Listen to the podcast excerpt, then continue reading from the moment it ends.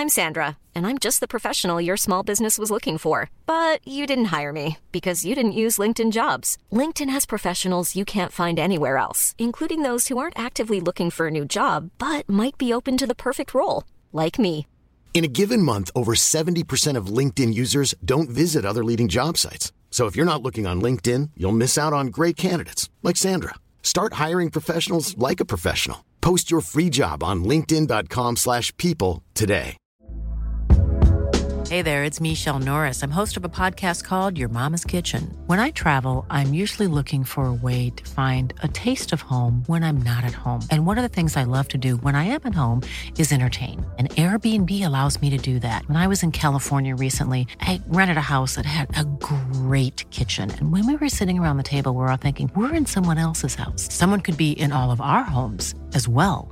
If you have a home, but you're not always at home, you have an Airbnb. Your home might be worth more than you think. Find out how much at airbnb.com/slash host. Herzlich willkommen bei Pool Artists.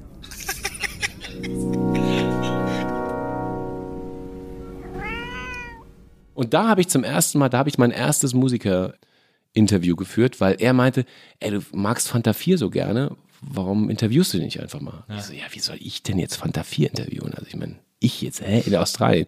Also probier's doch mal.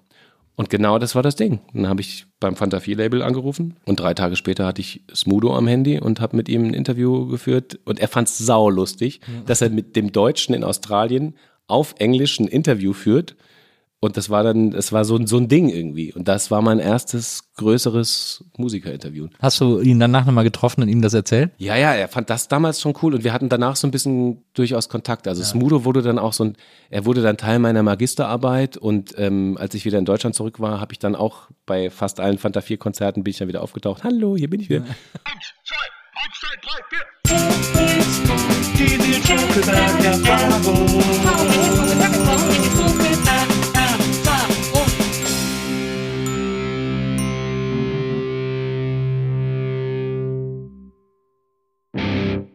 Hallo, liebe NBE-ZuhörerInnen. Herzlich willkommen zu einer neuen Folge der Nils Bokelberg-Erfahrung. Ich muss mir auch mal eine neue Begrüßungsfloskel ausdenken, aber heute ist nicht der Tag dafür. Heute ist der Tag, an dem ich einen Gast bei mir habe, auf den ich mich sehr, sehr, sehr, sehr, sehr gefreut habe. Wir haben uns vor kurzem auf einer Veranstaltung mal äh, etwas näher kennenlernen dürfen und er ist ein wahnsinnig feiner Kerl und ich habe sofort gesagt, der muss in diesen Podcast kommen, damit wir uns mal über diesen gemeinsamen Beruf unterhalten können, aber auch über ganz, ganz viele andere Sachen. Und äh, was ich alles über ihn gelesen habe, wirft einige Fragen auf, die heute hoffentlich äh, beantwortet werden und über die wir heute äh, ausführlich sprechen sollten. Er ist ein wahnsinnig guter, charmanter Moderator. Er ist ein versierter Journalist und er ist heute mein Gast. Herzlich willkommen, Jo Schück. Vielen Dank. Das waren ja sehr viele Vorschusslorbeeren. Ich bin sehr gespannt, was wir davon alles zertrümmern können gleich. Ja. erstmal so, wir haben hier erstmal alles aufgefahren für dich. Wir fragen ja unsere GästeInnen immer, was sie denn so gerne als Snacks haben möchten und so. Du hast gesagt, du hättest gerne Bier, wenn es Alkohol gibt oder äh, wenn es Wein gibt, dann hättest du nicht so gerne Rosé, sondern lieber Weißwein. Und äh, wenn es das nicht gibt, hättest du gerne stilles Wasser und Möhren.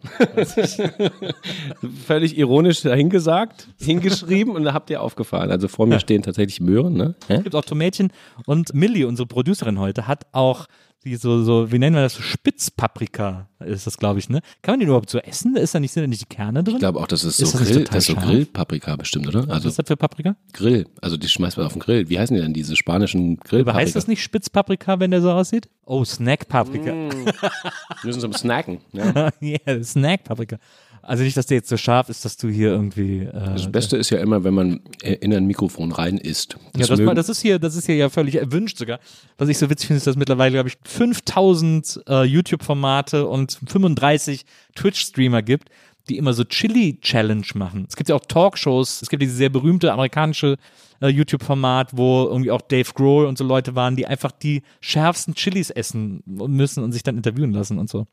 Wäre das nicht einmal was fürs ZDF? Unbedingt. Aber so, also Moderiert so, von Jan Böhmermann. Aber nicht so ganz scharfe Chili, sondern eher so, so, so mittelscharfe. So öffentlich-rechtliche Chili. Ja, sie haben jetzt, sie haben jetzt eine mit 50 Scoville. Nicht so viel anecken, aber so ein bisschen Kante darf's haben. Sehr gute Idee. Ich sehe schon, äh, dass wir die große Programmreform anstoßen heute. Also erstmal freue ich mich, dass du da bist. Wir stellen unseren Gästen immer Bilder hin von Leuten, die sie vermeintlich gut finden oder wie die man irgendwie mit ihnen in Verbindung bringen kann. Mir wäre es ein bisschen zu cheap gewesen, dir die Ärzte hinzustellen. Du bist ein großer Ärzte-Fan. Das hat man jetzt auch die letzten äh, Wochen und Tage auf deinem Instagram-Account wieder miterleben dürfen, weil du auf, glaube ich, zwei Konzerten warst oder drei. Ja. Also äh, die Band wirklich so ein bisschen mitbegleitet hast. Ich bin auch übrigens großer Ärzte-Fan, habe sie noch nie live gesehen. Das ist das Weirde daran. Ich bin Fan seit dem Nach uns die Sintflut, seit dem Dreier-Live-Album damals. Genau. Und das habe ich irgendwie in der Schule gehört und war noch nie auf einem Ärztekonzert. Das ist aber wirklich seltsam, oder? Also warum? Hat sich einfach nie ergeben. Und jetzt hätte es sich fast ergeben, dann konnte ich aber nicht. Und es Mein war allererstes Konzert meines Lebens war ein Ärztekonzert. Da war ich 13 Jahre alt und Ja. mein bester Freund Melchior hatte einen Stiefbruder und der heißt, Achtung, Kaspar. Nee, Balthasar. Erik und mit Nachnamen Schunder. Oh, der Schunder-Song. Der Schunder-Song, Ja. der kommt daher. Der hat damals für die Ärzte gearbeitet. Ich weiß nicht, ob er, was er heute macht. Äh, damals war er so ein Marketingmensch von denen. Und hat uns dann aufs Konzert rausgebracht und wir waren die 13-Jährigen. Wir durften natürlich eigentlich gar nicht da so richtig sein, ohne Begleitung und so. Und da durften wir am, am FOH, am Mischpult stehen. In einem Club in Frankfurt am Main, der inzwischen abgerissen ist. Und dann wir, Cup? Nee. Nee, äh, Music Hall hieß es damals. Das gibt's gibt's aber dann nicht mehr oder gab's danach nicht mehr. Und wir standen da und hatten uns ganz fein angezogen, weil das unser erstes Konzert haben wir unsere feinsten Rollkragenpullis angezogen. wir waren so ein bisschen die Weirdos da, aber es Ja. war natürlich mega. Das heißt, äh, mit 13, also wenn es ein Schunder-Song, dann war es ja zur Besti die Tour zur bestien Menschengestalt. Genau, also genau. quasi die neu formierten Ärzte. Ganz genau. die du damals live gesehen hast. Weil ich war eben so ein großer Ärzte-Fan zum Dreier-Live-Album und bin quasi als Teenager, auch so im Alter von 13 oder so, Fan geworden, als sie sich gerade aufgelöst haben. Genau. Also weirder Zeitpunkt. Mir ging das genauso. Ich war, glaube ich, zehn, da konnte ich zwei Ärzteplatten komplett auswendig. Natürlich die alten, weil es gab ja noch keine neuen. Klar. Und dann war ich da so total drin, auch wegen einem Freundeskreis, und dann gab's die nicht mehr. Was ich so gut finde, ist, dass man vom Live-Album die Sprüche-Seite auswendig konnte. Richtig, richtig. Und der und die Schmetterlings. Und ich, der Ritter auf den Schmetterling. Und dann war ich riesengroßer, ich möchte fast sagen, fanatischer King Kong-Fan. Die Nachfolgeband von Farin. Bela hat ja Depp Jones gemacht, die fand ich auch gut. Aber King Kong war für mich das Maß aller Dinge. Das Es war, waren, ehrlicherweise waren fast immer die Farin-Bands, die, also auch Farin Urlaub Racing Team Ja. war schon auch dann eine Kategorie drüber. Nichts gegen, also ich liebe ja Bela auch, ja, absolut. aber die Einzelbands von Farin waren dann schon immer eins, eins drüber noch. Ja, also, King Kong war, King Kong war so. Und das war auch eines meiner ersten Konzerte. King Kong in der Biskuithalle in Bonn. So eine Tausender-Venue. Und es waren, glaube ich, acht Zahlende auf der ersten Tour. Auf der ersten King Kong-Tour.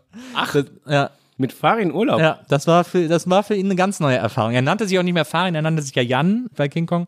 Und er wollte das ja alles irgendwie so abschütteln, aber da hat er, glaube ich, gemerkt, das habe ich mir irgendwie anders vorgestellt. Deswegen werden sie auch niemals mehr aufhören mit Ärzten. Also, Naja, sie, also Oder sie werden eben quasi mit den Ärzten aufhören. ja, das auf jeden Fall, genau. Also das letzte Kapitel wird die Ärzte heißen. Und da war ich am Konzert, ich stand da unten im Publikum, haben alle Songs lautstark mitgesungen. Und da war ich auch 13 oder 14 mit meinem, mit meinem äh, Bruder. Und dann haben die das so gecheckt und dann haben die mich irgendwann auf die Bühne geholt und ich durfte den nächsten Song anfangen. Wow. Mit Bandbegleitung habe ich Wow. dann äh, Money von King Kong auf der Das Bühne ist gesungen. natürlich fett. Na, das war super cool.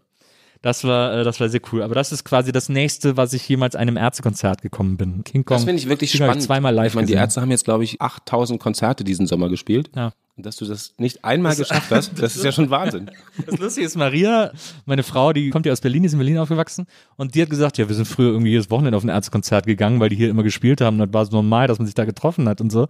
Die fand die auch immer gut und so, aber jetzt nicht so die hard Fan oder so und ich so jede Platte am Erscheinungstag gekauft und so und einfach noch nie live gesehen. Ich, Ja, hab mittlerweile habe ich auch fast ein bisschen Angst davor, äh, auf eine Art enttäuscht zu werden. Ich muss sagen, auch sagen, jetzt nach meinem, nach meinem Ärztesommer, ich war in der Columbia-Halle, das war ein Halligalli-Konzert, das Ja. war so voll druff und alt und neue Songs. Dann war ich auf dem Tempelhofer Feld, das war natürlich auch ein Erlebnis vor 60.000, aber halt groß, groß. Mhm.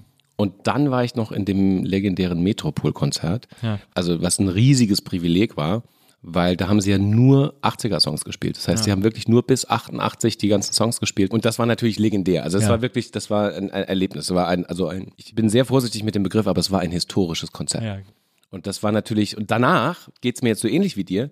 Ich habe total Angst, dass die jetzt noch eine neue Platte machen, die äh, wird oder ein nächstes Konzert, wo ich hingehe, was äh, wird, weil Ja. es kann ja eigentlich gar nicht mehr besser werden. Wie fandst du Dunkel? Ja. Ah. ja. Hat man schon, man hatte so das Gefühl, es ist jetzt Hellausschuss sozusagen. Ja, Das war so total. die Idee war, kam erst danach quasi, dass das witzig wäre. Und, Und so. ehrlicherweise auch hell. Ja. war- also Hey hatte seine Momente, finde ich. Genau, es hatte, genau, hatte so ein, zwei echte Und, es, gute und es Dinge. war noch besser als, äh, wie hieß sie, auch, glaube ich. ja. Auch ist, finde ich, für mich der Tiefpunkt in der Ärzte-Diskografie. Es ist ja wie bei fast allen Bands, die man äh, von Kind auf begleitet und immer wieder begleitet. Natürlich waren die Songs in der Jugendphase die prägendsten Songs. Man wird nie wieder die neuesten Songs besser finden. Ganz, ganz selten Ich passiert. glaube, ich fand also bei den Ärzten, aber äh, finde ich, gab es schon immer so so eine Qualität, die ich immer super fand. Also ich fand auch, ich, Le Frisur ist eines meiner Lieblingsalben, obwohl ich da quasi schon längst aus der Teenagerzeit raus war. Aber ich fand einfach schon die Idee so geil. Und Das ist so ähnlich wie mit so Freundschaften. Da war der, der, der, der Grundstein war schon gelegt. Das heißt, du hattest schon eine gemeinsame, gemeinsame Basis. Du warst schon ganz eng beieinander Ja. und danach verzeihst du viel, was da noch kommt, weil du weißt, ihr seid schon auf derselben Ebene. Und wenn dann noch Highlights kommen, auch, also da gab's ja noch äh, runter mit den Spendierhosen und den ganzen Kram, ne? Ja. Da waren schon echt große, große Hits auch drauf, muss man sagen, ne? Ich habe mir in einem Plattenladen von der Jazz ist anders, habe ich mir, weil die die auch rausgebracht haben, die Economy-Version gekauft. Die haben die auf Vinyl rausgebracht. So lustig. mit schlechter Soundqualität ne? und schlechten auch die Texten. Lieder auch völlig lustlos gespielt und so und andauernd verzockt und so. Und das Geile ist ja, die Jazz ist anders, ist ja, kam in einen Pizzakarton. Und die Platte war auch eine Picture Disc, die äh, eine Pizza, weiß ich nicht, irgendwie Pizza Margarita war oder Pizza Salami oder so. Und die Economy-Version ist so schlecht gemaltes Cover und ist ein Pizzaboden ohne Belag Ja, genau. auf der Platte. Das ist sehr, schon sehr ge- gut. Äh, Ja, geile sehr, sehr gut. Leider ist das vorbei so ein bisschen. Also ohne jetzt ab, komplett abdriften zu wollen, aber das bedauere ich schon ein bisschen. Also ich will jetzt gar nicht irgendwie so äh, nostalgisch altersweise daherkommen, aber das geht natürlich im Spotify-Zeitalter nicht mehr. Man kann immer noch eine Vinyl rausbringen und irgendwie ein bisschen Shishi machen, aber so richtig damit spielen und auch dann so, das war ja auch so Plattenindustrie, Spiegel vorhalten, Kram, ne? Also das funktioniert nicht mehr so gut, weil das Produkt halt nicht mehr physisch ist. Die Ärzte machen auch immer noch ein physisches, das ist denen doch immer noch wichtig. Also die, die re-releasen ja gerade ihren kompletten Backkatalog auf Vinyl. Aber sowas wie die Plüschplatte zum Beispiel, Ja, ne? das sind so Sachen, das ist eine Idee, die war damals geil, die wäre heute nur so, ja. Weißt du, hast du mal geguckt, was die kostet, wenn du die dir jetzt holen willst? Also deswegen freue ich mich ja gerade über die ganzen Re-Releases, weil nämlich um die Ärzte Vinyls ein völlig irrsinniger Preiskampf entstanden ist. Und wenn du so auf Discogs, das ist so der Vinyl-Online-Handel, also nach der Plüsch-Version von runter mit den Spendierhosen guckst, die kostet da, glaube ich, ab 800 Euro aufwärts. Wow. Und die Jazz ist anders, kam ja in einem Pizzakarton auch äh, auf Vinyl, auch irgendwie, weiß ich, ab 250, unter 250 brauchst du gar nicht, brauchst du gar nicht danach zu fragen. Und deswegen ist es so schön, dass die re-releasen, damit man sie irgendwie auf Vinyl haben kann. Aber ich schätze auch, also wenn jetzt das Spendierhosen-Re-Release kommt, wird es wahrscheinlich das Plüsch nur aufgedruckt sein und nicht, nicht mehr dieses, nicht mehr diese Plüschtasche haben. Aber äh, ja, also Ärzte-Vinyl. Was ist dein Lieblingsärzte-Lied? Uh, aller Zeiten meinst Mhm. du? Boah, das ist aber eine harte Nummer. Es ist definitiv ein Farin-Urlaub-Song. Ja. Es gibt echt sehr viele Bela-Songs, die auch echt fantastisch sind. Oh, das Ja, Lieblings... du musst jetzt nicht hier Mini-Playback-Show machen. Naja, ich finde, ich war also- auch immer, ich war auch immer, ich war musikalisch immer ein größerer Farin-Fan, aber stilmäßig meine Style-Icon als Teenager war definitiv Bela. Ja, weil er auch der, er ist auch der coolere Rocker. Wenn Ja, du so und willst. Er ist dieses Jack Daniels-Shirt Rocker. Ja, und so, ja, das war einfach super cool. Aber wahrscheinlich ist es sowas wie, also wenn es nicht so abgedroschen wäre, auch gerade in diesen Zeiten wird das ja ständig bemüht und zitiert. Aber deine Schuld fand ich damals schon ganz groß, auch musikalisch groß. Himmelblau ist zwar auch jetzt so ein Lieblingslied von vielen Leuten, das ist aber schon, also wenn sie mit Himmelblau ein, ein Konzert eröffnen Ja. und bevor der Vorhang fällt, hörst du, der Himmel ist blau und der Rest deines Lebens liegt vor dir. Da geht bei mir wirklich körperlich passierender Dinge. Ja. Und das passiert mir bei ganz wenigen Bands und bei ganz wenigen Songs passiert das. Und da passiert das. Das Mhm. ist wirklich, du kriegst so richtig einen Atmer, der, der, der, das läuft dir kalt in den Nacken rein und ich denke so, oh ja, es berührt mich wirklich. Also das ist die seltenen Momente, wo wirklich Kunst so richtig körperlich wirkt. Ja.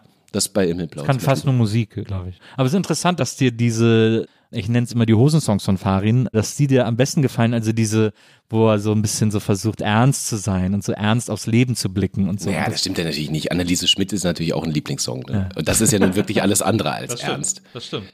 Und das ist ganz schlimm, also hier the song our dr dr Bass Drum Player, äh, Bass Player Hates, also dieser Demokratiesong, den er gemacht hat, da habe ich auch gedacht, also das ist jetzt, Achtung, Achtung, Farin, das ist jetzt äh, schon sehr der Moral-Holzhammer, Ja, ja. was untypisch ist für Ärzte. Das ist ja das Geile an den Ja, Ärzten. ja, aber es gibt so, finde ich, auf den späten Alben immer wieder diese Songs, die so ein bisschen, die so ein bisschen, ja, so, so, so lebenserklärend sind und so. Und die sind mal besser gelungen, mal schlechter, aber es war immer etwas, was ich eigentlich nicht so sehr mit den Ärzten verbunden habe, wo ich mich immer so ein bisschen gewundert habe. Ja, also Anneliese Schmidt und El Cativo und sowas, das sind natürlich, also da geht bei mir auch ganz viele Erinnerungen los. Ne? Also das ist ja ganz oft so bei Bands, die man in einem prägenden Alter kennengelernt hat. Mit jedem Song verbinde ich dann ein Konzert, eine Begegnung, einen Kuss, einen irgendwas. Und deswegen habe ich ja auch den Eindruck, das habe ich auch nach diesen Ärztekonzerten, da ist der Gedanke ganz klar gewesen, warum so viele Menschen noch so hinter dieser Band stehen. Es ist wahrscheinlich bei Stones-Fans so ähnlich, weil man auch immer so anrennt gegen die eigene Endlichkeit, weil man so klar. das mitnimmt aus der Vergangenheit und das noch feiern kann. Und es sind auch die Ärzte nun gerade eine Band, die dieses Jahr auch mitleben. Also dann hat man, das ist wie eine große Feier des Lebens und auch in vollem Bewusstsein, dass es auch bald vorbei sein wird, so, ne? Also für uns alle. Und das finde ich schon auch eine ganz spannende Erkenntnis, dass so Konzerte dir Ne? Also so ein bisschen ist so ein bisschen der unausweichliche Kampf gegen den Tod, den du eh verlieren wirst und dann hast du Spaß dabei. Das finde ich finde ich großartig. Hat so eine philosophische Ebene so ein Ärztekonzert. Ich meine, das, was du jetzt beschreibst, ist ja sehr universell. Ich meine, das hat man mit jeder Band im Grunde genommen. Musikfans haben das mit als vielen 20 Jahre Genau, gibt. Musikfans Ja, haben das mit vielen Bands, das glaube ich auch. ja. Jetzt in Amerika sind gerade die B-52s auf ihrer letzten Tour.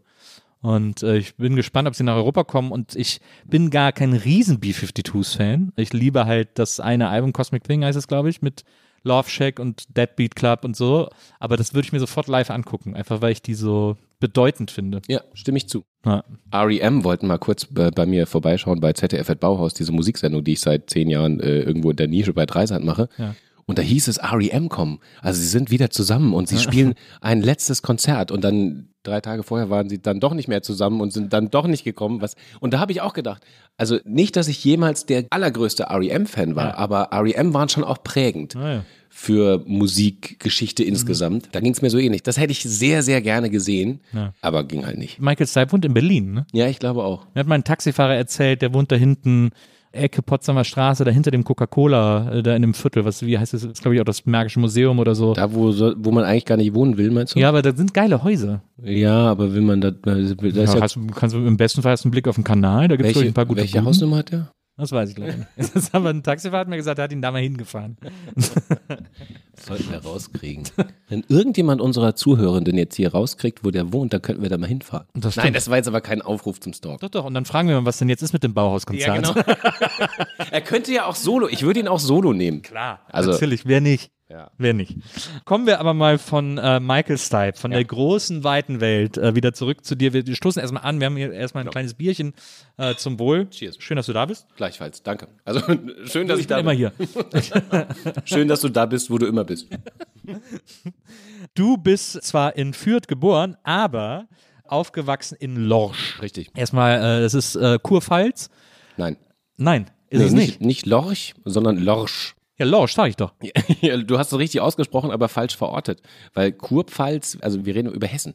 Ja. Über richtiges Hessen. Südhessen. Ja, also Südhessen. Lorsch. Lorsch. Ja. Ja. Also, Und das ist nicht, das ist nicht Kurpfalz. nein. Ah ja, okay. Nee, aber die Leute Aber da reden, ist ja reden die- da ein bisschen so. Aber in Lorsch steht die Kurpfalz-Bibliothek. Bist du dir sicher? Ja. Ich bin mir Ist, also, das, das, ist das das gleiche Lorsch, in dem es auch die Kleinkunstbühne Sapperlot gibt? Ja. Und äh, das Lorsch, das quasi das Tor zur Bergstraße ist. Richtig. Die Bergstraße, 2000 Sonnenstunden im Jahr. Richtig. Der einzige Ort in Deutschland, wo Kiwis, Pfirsiche, Mandeln und was habe ich vergessen?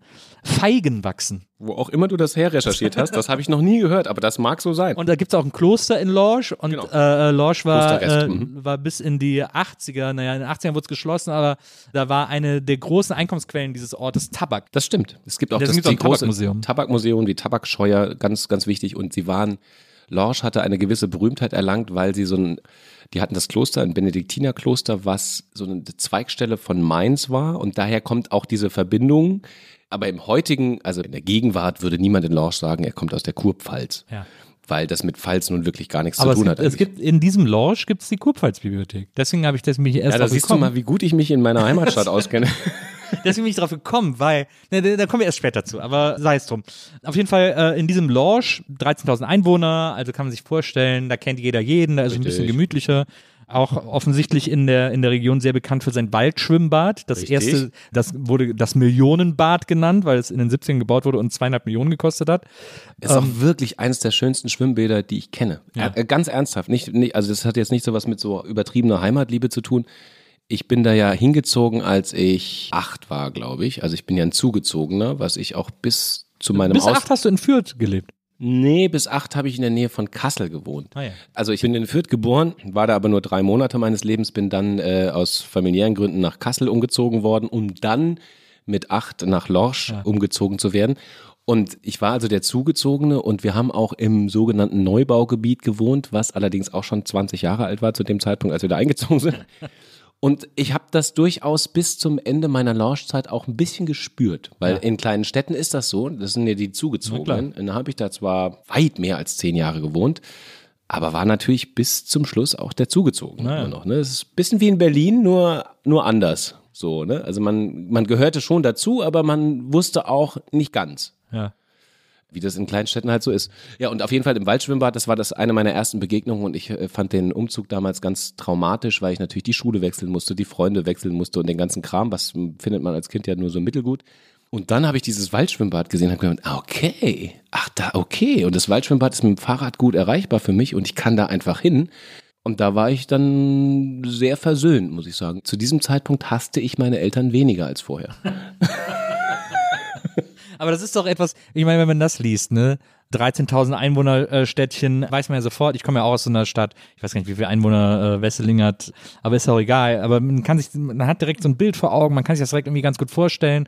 Und wenn man dann liest, da gibt es ein sehr in den 70ern teuer gebautes Waldschwimmbad, dann weiß man ja sofort, dass da irgendwie 80 Prozent der Jugend stattgefunden haben muss in diesem Waldschwimmbad. Also zumindest in den. Sommerferien ja, und so. natürlich. Also jeden Tag. Also ich hatte eine Dauerkarte, so wie alle meine Freunde und Freundinnen. Und wir waren wirklich jeden Tag nach der Schule im Sommer immer nur im Schwimmbad. Da gab es dann das erste irgendwie Abchecken gegenseitigen Geschlechter. Mein Freund Norman, der äh, hat mir beigebracht, wie man Körper vom Dreier macht. Erst Sitzkörper, dann Stehkörper, dann Anlaufkörper. Das war eine relativ frühe, wann war das? Ich glaube, ich war ich neun oder zehn oder so. Und das war, das war echt ein großes Ding. Und natürlich haben sich da immer alle getroffen. Da gab es auch die ersten Schlägereien. Da gab es natürlich die Schwimmbadpommes und da gab es Ital-Eis. Ähm, da gab es tatsächlich so einen großen, so einen, so einen kioskartigen Laden, da stand Ital.eis und wir haben, wir haben das wirklich, ich glaube, lange Zeit ernsthaft nicht verstanden. Wir dachten, Oh, der das wär- heißt Ital. Das wäre der Ital. Ja. das, wir dachten, das wäre der Besitzer. Ital, also Eis vom Ital. Der heißt halt so, aber ja. Alle anderen haben es wahrscheinlich schneller gemerkt als wir. So, und ähm, deswegen war das auch der Ort, in den man äh, natürlich nachts einbrechen wollte, weil man hat ja in der Kleinstadt auch nicht viele andere Möglichkeiten. Da muss man abends ins Schwimmbad gehen. Das haben wir auch gemacht. Und es gab diese eine Begegnung, da gab so es so ein Drehkreuz, weißt du, so ein Metalldrehkreuz. Und da sind wir alle oben drüber. Damals war man ja noch ein bisschen schmaler und konnte da so oben drüber, ist dann rein und das haben wir ein, zwei Mal gemacht. Und beim dritten Mal sind wir auch da wieder rein und wollten uns dann schön mit dem Sixpack da hinsetzen und so schön, hey, wir sind voll wild unterwegs. Und dann kam der Hund. Da haben die sich auf einmal einen Hund angeschafft. So ein, wirklich so ein, so einen bösen, gemeinen deutschen Schäferhund, der laut bellend auf uns zugerast kam. Und wir also alle wieder durch dieses Drehkreuz rein. Und mein einer Freund ist hängen geblieben. Ach du Scheiße. Und das Gute war natürlich, dass der Hund, er kam nicht bis ganz oben hin, sprang aber immer und schnappte nach den Füßen Ja. und wir haben den Freund da nicht rausgekriegt. Und dann haben wir gezogen und dann hat er sich irgendwie verheddert und ist mit seinem Schuh hängen geblieben. Und da gab es so leichte Schürfungen und Verletzungen und Prellungen. Und danach sind wir nicht mehr so oft nachts da reingegangen. aber ja, du hast vollkommen recht. Das Waldschwimmbad war der Ort des Geschehens. Oder der Glaskasten. Was war der Glaskasten? Der Glaskasten, wir sind jetzt echt ganz tief in so Lokalkolorit. Ja, natürlich, Der, unbedingt. der Glaskasten war der Treffpunkt der Messdiener. Ich war ja, ich war ja Messdiener. Oh. Ich war auch Pfadfinder und so ein Kram und überhaupt in Lorsch spielten Also die ganze katholische ganze Jugend katholische. Jugendvereinigung spielt eine riesige Rolle.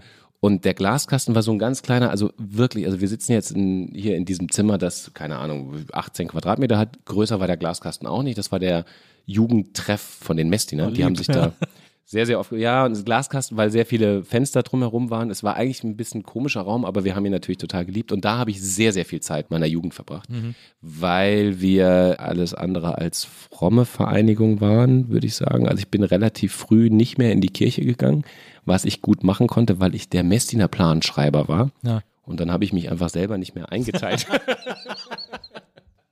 nee, wir waren, wir waren tatsächlich eine relativ unfromme, einfach eine Jugendvereinigung. Ne? Und das ist eine, das war eine wirklich sehr prägende Zeit, also mit Zeltlagern und Gruppenstunden. Und ich war dann irgendwann auch Gruppenleiter von so einer, von so einer Jugendgruppe. Also mit, das war ein bisschen absurd. Mit 14 wurde ich, glaube ich, Gruppenleiter von so Achtjährigen. Also wenn ich mir das heute vorstelle, wenn ich mir vorstelle, meine Kinder würden von so einem 14-Jährigen angeleitet werden zu irgendwas. Also ich finde das gar nicht so, ich finde das gar nicht so verkehrt. Meine Tochter hat das auch an der Schule gemacht. Das gibt es heute als sozusagen pädagogisches Konzept. Das heißt irgendwie, es hat irgend so gibt auch irgendeinen Namen für. Da war sie auf der weiterführenden Schule und da war sie, glaube ich, 15, höchstens 16.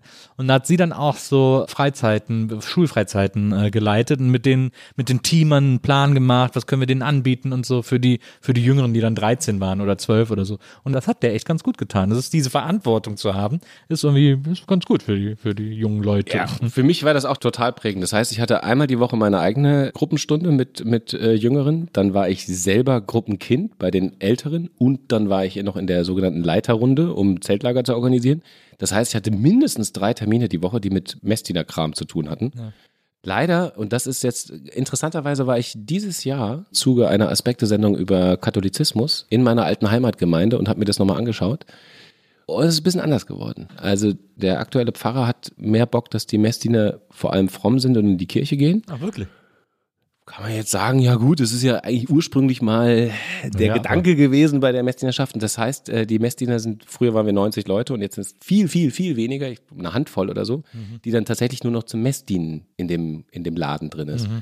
Und das war so gar nicht das, was wir damals gemacht haben. Im Gegenteil, wir hatten sogar, wir hatten Atheisten und Muslime bei den Messdienern. Was offiziell natürlich alles gar nicht geht, aber wir waren halt ein Jugendverein, so. Da durfte jeder kommen. Das gibt's heute nicht mehr. Was ich sehr, sehr spannend fand. Und ich habe da auch ein Interview mit dem aktuellen Pfarrer geführt. Das ist nur so mittel gelaufen für alle Beteiligten. Das ist interessant. Ich habe das hier auch schon ein paar Mal irgendwie erwähnt, aber das, da kann man ruhig mal eine Lanze für brechen, dass gerade jetzt, sagen wir mal, in den 80ern, 90ern, vielleicht ist das heute überall anders, so wie du es beschreibst, aber ich habe zum Beispiel auch wahnsinnig vom CVJ, ich bin evangelisch und ich habe extrem vom CVJM profitiert in so einer Kleinstadt, weil die eben diese Freizeiten gemacht haben im Sommer. Da bin ich nach Dänemark gekommen. Wir waren eine Woche in Holland auf dem Hausboot. Weißt du so, ich habe so ein bisschen was von der Welt gesehen, war mit Jugendlichen und habe mich einmal in der Woche mit denen getroffen, weil es eh, es gab ein Jugendzentrum, da sind nur die Assis hingegangen. Äh, und da in der Kirche, Same, ja, same. da in der Kirche haben wir uns einmal die Woche getroffen und haben irgendwie, dann hatten wir ältere Gruppenleiter, die haben da einfach abgehangen und socialized und gequatscht und, und einmal alle drei Wochen hat irgendein Teamleiter in der Videothek einen Film ausgeliehen, dann konnten wir uns irgendwie noch einen Film angucken und so. Also es ist jetzt nicht, wir sind da nicht indoktriniert worden oder so, sondern war einfach so ein, so ein Hangout-Space irgendwie und man hat versucht, das den Jugendlichen anzubieten. So, so ein, ja, so ein Safe-Space, wie man heute sagt. Total. Und das war irgendwie, da habe ich extrem von profitiert. Deswegen trete ich auch nicht aus der Kirche aus, weil ich das Gefühl habe, ich bin denen das so ein bisschen schuldig. Das ist eine, ah, das ist eine spannende Frage. Ich bin ausgetreten. Ich habe mir es auch lange überlegt. Wie gesagt, also ich hatte eine sehr prägende Zeit in der katholischen Kirche, was ich überhaupt in keiner Weise äh, schlecht reden will. Und gleichzeitig war, also du warst ja Evangelier offenbar, ne? Ja. Das ist eine andere Protestant. Nummer. Ja, Protestant. Aber das ist natürlich eine andere Ich bin als Nummer. Katholik auch ausgetreten. Ich musste austreten, es war vollkommen eindeutig. es ist auch schon Jahre her. Und das heißt aber nicht, dass ich diese Zeit von damals in irgendeiner Weise kritisiere. Ich kritisiere natürlich den Laden an sich, vollkommen klar. Und deswegen musste ich unbedingt austreten. Aus religiösen Gründen weiß ich gar nicht so sehr. Ja, ich glaube, ich habe mich auch ein bisschen weiter von, von Religion entfernt, als ich es früher war. Aber vor allem aus personellen Gründen. Also, vor allem aus Nein. personellen und strukturellen Gründen. Das geht natürlich gar nicht, äh, was der Laden da fabriziert. Und das war, ich bin auch ausgetreten, bevor die Missbrauchswelle zutage kam. Mhm. Und das war dann natürlich nochmal eine Bestätigung, dass man bitte mit diesem, also es gibt ja immer noch Menschen, die sagen, man kann das Ding von innen reformieren. Ich glaube nicht. Also die scheint nicht so zu sein. Und deswegen musste ich da raus und bedauere das aber, weil ich auf der anderen Seite natürlich jetzt auch gerade merke, so eine Kirche hat ja, wie wir es gerade beide gemerkt haben, hat ja wahnsinnig viel Einfluss auch für, für Jugendarbeit, für, für ein Gefühl, von Geborgenheit. Ich habe da Gitarre spielen gelernt. Das sind so, so, so Kleinigkeiten, die mir auch so ein bisschen fürs Leben wirklich geholfen haben. Auch so Gruppenleiter sein, Verantwortung übernehmen, Sachen organisieren, Anträge schreiben. All das haben wir da so nebenbei gemacht. Und so eine nicht religiöse Vereinigung gibt es zwar auch ein bisschen, aber ich rede halt nicht über einen Fußballverein, sondern so eine, schon so eine, wenn das jetzt hochtrabend sagen willst, so eine Art Wertegemeinschaft, die was nicht religiöses weitertragen kann, fällt mir jetzt nicht so ad hoc ein. Ja. Und das finde ich sehr, sehr schade, weil ich glaube, das würde also uns jetzt gesellschaftlich sowieso gut tun, wenn es mehr von diesen Wertegemeinschaften gäbe. Wo man eben nicht sofort an Gott glauben muss. Ja, total. Ich finde, dass im besten Falle, also da an den Momenten und Orten, wo Kirche am besten funktioniert oder gewirkt hat oder am, am wichtigsten ist oder war, ist überall da, wo die so soziale Funktionen übernommen hat und wo es nicht darum ging, irgendwie, du musst jetzt Gott gehorchen oder sowas, sondern wo sie eben, wie gesagt, so ein Safe Space für Junge sind, aber eben auch für Alte ist ja total wichtig, dass die da irgendwie Rentner, Seniorennachmittage haben. Äh, Rentner klingt so respektierlich, aber so diese Seniorennachmittage, diese Chöre, die die organisieren, all die Dinge, die da organisiert werden, die sind halt auch wichtig und um das sind Dinge, um die kümmert sich sonst keiner. Das, das, es gibt ganz viele Felder, da kümmert sich nur noch die Kirche drum und dann kann man natürlich und es gibt extrem viel, was man an der Kirche kritisieren muss äh, und was an ihr scheiße läuft. Und ich glaube auch wie du, dass die Reform von innen nicht mehr funktioniert. Ich weiß auch nicht, ob eine Reform von außen funktioniert. Also im Moment scheint es ein ziemlicher Lost Cause zu sein. Aber es tut mir extrem leid um den sozialen Kit, den sie in ihren besten Zeiten zu leisten imstande war. Also weil Kirche in den 80ern, 90ern, wie gesagt, in so kleinen Städten oder mittelgroßen Städten oder so einfach wahnsinnig gute Entertainment-Alternative. Also muss man einfach so sagen. Ja, absolut, absolut. Wir hatten sogar einen Kaplan damals, der hat, ich erinnere mich noch, der hat einer Schwangeren bei, sei- bei ihrer Abtreibungsfrage sehr stark geholfen. Natürlich alles inoffiziell, aber der war halt ein cooler Typ. Es gab schon immer coole Typen auch in dem Laden. Und das war auch so ein Typ, mit dem man auch mal ein Bier trinken gehen konnte. Und der hat eben auch mit den, damals schon mit den Atheisten und Muslimen ganz normal agiert, wie man es halt normalerweise menschlich erwarten würde. Und der hat, ich erinnere mich daran, ich bin darauf gekommen, weil wir jetzt ganz viel über Abtreibungsgeschichten auch in den USA und wie das Ganze politisch missbraucht wird und so weiter sprechen. Da habe ich so gedacht, ja krass, ich habe doch damals diesen Kaplan gekannt, der natürlich gegen die offizielle Verlautbarung seiner katholischen Kirche gehandelt hat, indem er einfach einer Schwangeren bei ihrer, also eine echte Konfliktberatung gegeben hat. Hätte er natürlich niemals machen dürfen. Das ist ein Kündigungsgrund. So, ne? Aber er hat es gemacht, weil er einfach ein guter Typ war. Also das ist halt. Man, man kann der Kirche nur zurufen, mehr Don Camillo wagen. Ja, Bräuchten aber auch mehr Pepones. Das stimmt. So, also jetzt bist du da in diesem, in diesem kleinen Ort in Lorsch, äh, der laut dir nicht in der Kurpfalz liegt, aber der sich sehr für die äh, literarischen Belange der Kurpfalz einsetzt, weswegen er eine Kurpfalz-Bibliothek anbietet. Und da gibt es eben die Kirche, wo du das Waldschwimmbad, das gab es in die Kleinkunstbühne Sapperlot damals schon, als du jung warst? Nein, Leider nicht. Das ist sowas, das hört man auch, dass das erst, schon allein das Wort Kleinkunstbühne, das ist irgendwie so. Das gab's nicht. Naja, das, das, das ist gab, sehr ich glaube, modern. den Begriff gab es gar nicht in den 90ern. nee, Sapperlot kam danach und das ist wirklich bedauerlich, weil ich hatte ja noch, also meine Mutter hat lange noch in Lorsch gelebt und die ist dann immer dahin gegangen, weil dann auch wirklich, also im Kleinkunstbereich schon Namen vorbeikamen. Ne? Also, Also, das ist doch das Geile, dass du bei Kleinkunst einfach so über die Dörfer tingelst. Genau. Und das macht ja voll Bock. Das Und das war so ein Ding, da geht auch aus der Region kamen da so Menschen hin, gab es leider, wie gesagt, zu meiner Zeit noch nicht. Und als ich selber meine Lesung machen wollte, äh, ich habe ja nach diversen Corona-Ausfällen dann doch am Ende irgendwie ein paar Lesetermine mit meinem Buch gehabt. Und da wollte ich natürlich auch in Lorsch lesen, sowieso. Und natürlich am liebsten ins Sapperlot gehen. Und dann hatten die ausgerechnet an den vier Tagen, wo ich konnte, hatten sie komplett ausgebucht, äh, weil natürlich nach Corona alle Termine Ja, tausendfach nachgeholt wurden. Ja. Das ist ein bisschen bedauerlich, deswegen habe ich da selber noch nie, wie sagt man, gespielt. aufgespielt, möchte ich fast sagen. Also es gibt zwei Leute, die in der Provinz aufwachsen. Es gibt die, die so schnell wie möglich raus wollen und es gibt die, die für ihr Leben lang da festhängen, habe ich das Gefühl. Du bist ja offensichtlich, äh, gehörst eher zur ersteren Gruppe. War das denn auch so, dass du das schon in jungen Jahren gedacht hast, sobald es geht, bin ich hier raus oder kam das irgendwie erst später? Nee, habe ich nicht gedacht. Ich habe das große Glück, dass ich mir sowieso bisher ganz wenig Gedanken darüber machen musste oder wollte, was als nächstes kommt. Deswegen war ich in meiner, in meiner Jugendzeit, so auch mit 16, 17, fand ich einfach alles geil. Also ernsthaft, ich, ich fand irgendwie Schule okay, also Schule jetzt an sich vielleicht nicht so sehr, aber das Ganze drumherum, die Leute, Abi feiern, Kram, fand ich super. Ich fand meine Lounge-Anbindung, fand ich super. Ich habe ganz tolle Freunde bis heute noch damals kennengelernt, die immer noch Freunde sind. Ich fand das wirklich alles gut. Es war aber ein weiterer, ja, also so, so ein Ding, was man gar nicht so sehr hinterfragt hat, weil es war dann irgendwie klar, nach dem Abi musste er irgendwas machen. Dann war für mich klar, ich habe noch Zivildienst gemacht, das heißt, da habe ich noch Zivildienst gemacht. Da bist du, warte mal, du, wie alt bist du? 80. 80. Okay, dann gab es noch ein paar Jahre. Äh, Gab es noch ein paar. Jahre, aber nicht Ja. mehr so viele. Ich weiß nicht genau, wann sie ausgesetzt wurde, aber schon noch einige. Ja, ein paar Jahre gab es. Ich bin 76. Ich glaube, so bis 2000 gab es wahrscheinlich so, nee, so lange nicht. Aber so 98? Doch, doch, doch mindestens. Also, Ja. weil ich habe 99 habe ich ja erst Zivildienst Ah, ja, gemacht. okay, ja gut. Ah, Ich weiß nicht ganz genau. Ja, dann wird so die Ecke irgendwo da gewesen sein. Also es war schon so, dass der Wehrdienst gerade stark verkürzt wurde. Ich glaube auf zehn Monate oder so. Und ich musste noch 14 Monate Zivildienst machen. Und direkt nach meinem Zivildienst wurde der auch verkürzt auf, keine Ahnung, auch zehn Monate oder so. Und danach, das war irgendwie so relativ klar, da habe da hab ich gar nicht, gar nicht mehr groß Gedanken gemacht. Nach dem Zivi machst du halt irgendwas, wahrscheinlich studierst du irgendwas. Das war, das habe ich gar nicht hinterfragt und habe das auch ehrlich gesagt gar nicht groß recherchiert. Ich weiß noch, mein Bruder, der ist äh, ein älterer Bruder, der ein bisschen anders ist als ich. nee, aber wir verstehen uns wahnsinnig gut. Ähm, wir teilen sehr, also wir haben viele Gemeinsamkeiten, aber wir haben auch ein paar Unterschiedlichkeiten, weil er Ist der kam. noch in Lorsch? Nein, nein, nein, er ist auch nicht mehr in Dorsch. Aber er hat mir dann irgendwann so einen riesigen Wälzer, bis dahin habe ich ihn noch nie gesehen und danach auch nie wieder, so ein Wälzer mit so, so, so, so einem Universitätenkatalog, also so ein 4000 Seiten Riesending, wo alle Universitäten, weiß ich nicht, Mitteleuropas oder so drinstehen. What? Und gesagt, arbeitet das durch und triff eine Entscheidung. Ich so, äh, nee, voll anstrengend. Geht gar nicht.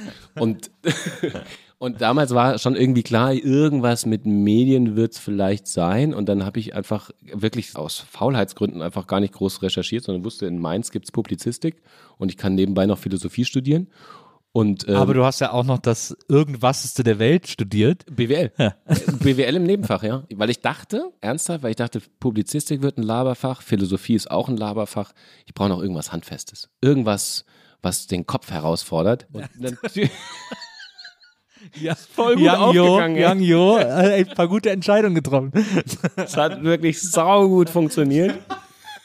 Nee, also wirklich, also es ist interessant, dass wirklich das allergrößte Laberfach von allen war BWL. Aber bist du von Lorsch direkt nach Mainz gegangen? Weil das Ja. ist ja, das ist ja quasi nebenan. Also da hast du, das ist ja dann so dieses So eine anderthalb Stunden Fahrt, maximal Ich bin Stunde. nicht so weit von der Heimat und hab's irgendwie. Also der, der Übergang war deswegen auch relativ smooth, weil ich hatte eine Band in Lorsch und konnte dann Studium in Mainz machen und dann zwischendurch immer Aber war wieder. das Trouble Spot oder war das Mr. Jones? wo steht denn, jetzt mal ernsthaft, wo steht denn Trouble Spot? Also entschuldigen mal, Jo, du bezweifelst meine journalistische Das ist Integrität. ja unglaublich. Ich hätte wirklich nicht gedacht, dass ich jemals wieder mit dem Wort Trouble Spot Trouble Spot war deine Band mit 15, mit Ja. 14, nee, mit Mhm. 14. Mhm. Das war ja dann quasi Lorscher Schulzeit. Ja. Dann kam äh, Mr. Jones, wo ihr in so schwarzen Anzügen Ja, genau. Rockcover gemacht habt. Genau, so, so Rock'n'Roll-Cover. Ja. Ja, So da, war der, da war der größte Auftritt auf dem Feuerwehr, wie war Feuerwehrfest vor 2000 Leuten. Ja, aber der, der deutsche Feuerwehrtag. Der deutsche Feuerwehrtag. Der deutsche Da Feuerwehrtag. waren alle sehr besoffen, habe ich gehört. Ja. Krass, was du, das ist, das ist interessant, ja. Deine journalistische Recherchequalität Mein- ist jetzt war unterschätzt, muss ich sagen. Na, Also, mein großer Liebling kommt ja dann, weil dann kam deine Band Area Funky Five. Das ist ja vermutlich der beste Bandname. Da hast du, so- da hast du ein bisschen so eine Funk-Cover-Band gemacht, neunköpfig, äh, mit Bläsersatz und so weiter und so fort. Und das ist übrigens, und das ist nämlich der Link, wieso ich auf die Kurfiles komme, weil ich habe mal geguckt, ob man noch Infos findet über Area Funky Five. Und es gibt in der Kurfiles eine Band, die heißt Area Five, die auch so Funk-Cover machen, auch eine Coverband. Und da habe ich mir mal aufgeschrieben, wie die beiden Hauptmitglieder heißen, weil vielleicht ist das die Fortsetzungsband von Area Funky Five. Nämlich Uli Aschendorf und Stefan Schwarz. Waren die bei Area Funky Five? Nee. Dann gibt es im gleichen Areal zwei Leute, die gedacht haben, Area Funky Five oder Area Five wäre ein guter Bandname für eine Coverband. ich weiß nicht genau, wie wir, du weißt ja, wie das ist. Man weiß, also bei Bandnamen weiß man ganz oft nicht, warum sie so entstehen, wie sie entstehen. Einmal wusste ich ich hatte mal eine Band in Berlin, die hieß Insel Team Stereo. Ja. Und das waren ganz klar Von der Insel Stralau. Nee, ja, könnte man meinen, Ja, das, hat, das stand ja in der Bandinfo, Ja, dass, dass aber ihr da das- ach, irgendwie das war danach- S-Bahn- im S-Bahn-Schuppen so geprobt habt. zugedichtet. Ja. Das stimmt zwar alles, wir haben Strahlau und S-Bahn-Schuppen, aber ach, und dann wollte einer Inselteam und dann sagte der andere, das ist irgendwie zu blöd und dann heißen wir Inselteam Deluxe, nee, auch blöd und dann hießen wir Inselteam Stereo. Also der Name, den sich wirklich niemand merken konnte von, von also wirklich der schlechteste Bandname aller Zeiten, der selbst in sich keinen Klang hat, aber es war der einzige Name, der in der Demokratie, die wir hatten, in der Viererband, das ist ganz schlecht, in, in Bands Demokratie, hm, weiß nicht. Und dann hatte jeder seine Veti schon abgegeben und dann blieb das übrig am Ende. Inselteam Stereo, muss man sagen. Das war ja eine Band, die du hier in Berlin hattest, so 2007. Das war ja auch ein ganz besonderes Projekt, möchte ich sagen. Weil was ich daran äußerst kurios finde, vier Bandmitglieder und einer war Bassist und die anderen drei waren Gitarre, Drums und Gesang. Einer war Bass und Gesang und die anderen drei waren Gitarre, Drums und Gesang. Also eine Rundlaufband, wo jeder mal was gespielt hat, nur der Bassist musste immer am Bass bleiben. Ja, weil der konnte kein Schlagzeug. Auch das ist so eine, so eine Idee, wenn man ein bisschen jünger ist. wird- Das war tatsächlich, ich weiß nicht genau, du hast wahrscheinlich, gibt es die alte Website noch oder wie bist du da drauf gekommen? Ich habe auch drei Songs gehört. Äh, Es sind vier drauf, nur noch drei gehen. Das perfekte Paar. Ein äh, klassischer Deutschrock-Song, möchte ich sagen. Dann haben wir Ist es real? Was mir daran sehr gut gefällt, ist, dass man so gemerkt hat, wie Insel Team Stereo mal versucht hat, so eine Live-Situation auszuchecken, weil der Song fängt doch an mit Ey, wir sind Insel Team Stereo, hallo zusammen, jetzt geht's los und so. Und dann kommt der Song, der mit so einem Rap anfängt, wo es um Fisch geht. Und äh, also der Rap Ja, das ist doch, ist, das ist, ist real. das ist, ist real, genau. Das ist, also erst kommt dieses, ey, hallo, seid ihr gut drauf und so, und dann kommt der Rap über Fisch und dann kommt eben der Refrain, ist es real. Und dann gab es noch, natürlich wie jede, wie jede Band, gab es dann auch einen englischsprachigen Song, der in eurem Fall Desperate Eyes hieß. Und das ist aber, das ist aber, das ist aber musikalisch der beste Song, finde ich. Hätte ich gewusst, dass es hier eigentlich nur um Shaming geht in deinem Nein, Podcast, nein, nein. dann, dann Nein, wäre ich nein, nein, vielleicht, nein, nein. das ist ja unglaublich. Ich Hier werde, geht's zum, nicht, hier geht's nicht um Shaming. ich werde zum ersten Mal in dieser Detailtiefe mit meiner Vergangenheit konfrontiert. Ich habe ganz viel davon, habe ich aus deinem äh, Interview mit Campus TV, wo du ja deine ersten Schritte gemacht hast bei Campus TV Mainz. Und die haben dich mal interviewt und über deine Vergangenheit gefragt. Und, dann, das war nämlich so niedlich, weil dann haben sie dich interviewt hier im ZDF Morgenmagazin äh, ja. im äh, Biergarten da. Und, und dann hat dieser junge Journalismusanwärter interviewt dich dann und sagt dann so, ja, deine erste Band hieß ja Troubleshooter. Und dann hast du gesagt, nein, Trouble Spot. Du siehst daran, ich hatte eine ganz gute Zeit, ne? Also wir haben, haben uns, also, ähm, Aber mich hat das so gefreut, weil das ist ja vier Bands äh, gegründet zu haben. Jeder, der irgendwie, also man muss einerseits wissen, Musik machen macht tierisch Bock. Es gibt kaum was Geileres, als eine Band zu haben und aufzutreten und auf einer Bühne zu stehen und Songs im Proberaum zu schreiben und dann vorzuspielen und aufzunehmen und so. Das ist einfach, wenn man das nicht gemacht hat, kann man nicht erfahren. Es gibt nichts Vergleichbares, was einen erfahren lässt, was das für einen Spaß macht.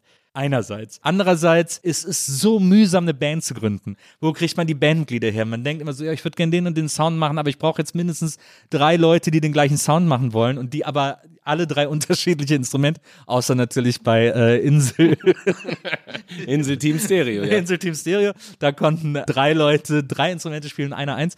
Aber so, und das ist natürlich ein Pain in the Ass, das irgendwie zu organisieren. Und diese Leute, wenn es nicht gerade zufällig Jugendfreunde sind oder so, das irgendwie zu organisieren ist. Deswegen von meiner Seite, also ich meine, Area äh, Funky Five war neunköpfig. Gibt's von mir nichts als Respekt dafür, dass du, dass du irgendwie in dieser ganzen Zeit, die du Musik gemacht hast, äh, äh, vier Bands gegründet hast. Danke, Und- dass du und, das äh, jetzt nochmal Beine- hinterher schiebst. Das, das hilft mir sehr. also das ist wirklich äh, bewundernswert. Aber es ist eben auch, das muss man auch sagen, vor allem wenn wir über äh, Trouble Sport, Mr. Jones und Area Funky Five sprechen, es ist ja auch ein geiler Eskapismus, wenn man auf dem Dorf lebt, eine Band zu haben und auf so, hast du erzählt mit Mr. Jones, seid ihr überall aufgetreten, auf jedem fucking Dorffest, äh, überall sofort hin, klar, wir sind am Start und so. Und das macht einfach wahnsinnig Bock. Genau. Ja, und man hat dann auch natürlich im Dorf oder in der Kleinstadt hat man Ein Rock'n'Roll-Status. ja so ein bisschen Rock'n'Roll, wohl wissend, dass wir nie die geil. Es gab immer so ein, zwei geile Coverbands, die so richtig jedes Dorffest so richtig gerockt haben und auch musikalisch echt Sahne waren. Waren wir ja nie. Ne? Also ich habe Gitarre spielen bei Messdinern gelernt. Also dazu muss man nicht mehr viel sagen. Also, und, und singen konnte ich auch noch nie so richtig. Ich habe es halt trotzdem immer gemacht, weil es einfach wirklich aus Spaß. Und du, du hattest dann, äh, der schöne Nebenbei-Effekt war tatsächlich, dass du halt auf dem, auf dem Dorffest kamst, war dann irgendwie nach dem zehnten Auftritt irgendwie auch Freunde, die gesagt haben, ey, jo, ganz ehrlich, wir kommen hier wirklich zu jedem eurer Auftritte. Könnt ihr bitte von euren zehn Songs mal irgendeinen austauschen und nicht immer nur das gleiche spielen, weil wir kennen das alles auswendig inzwischen.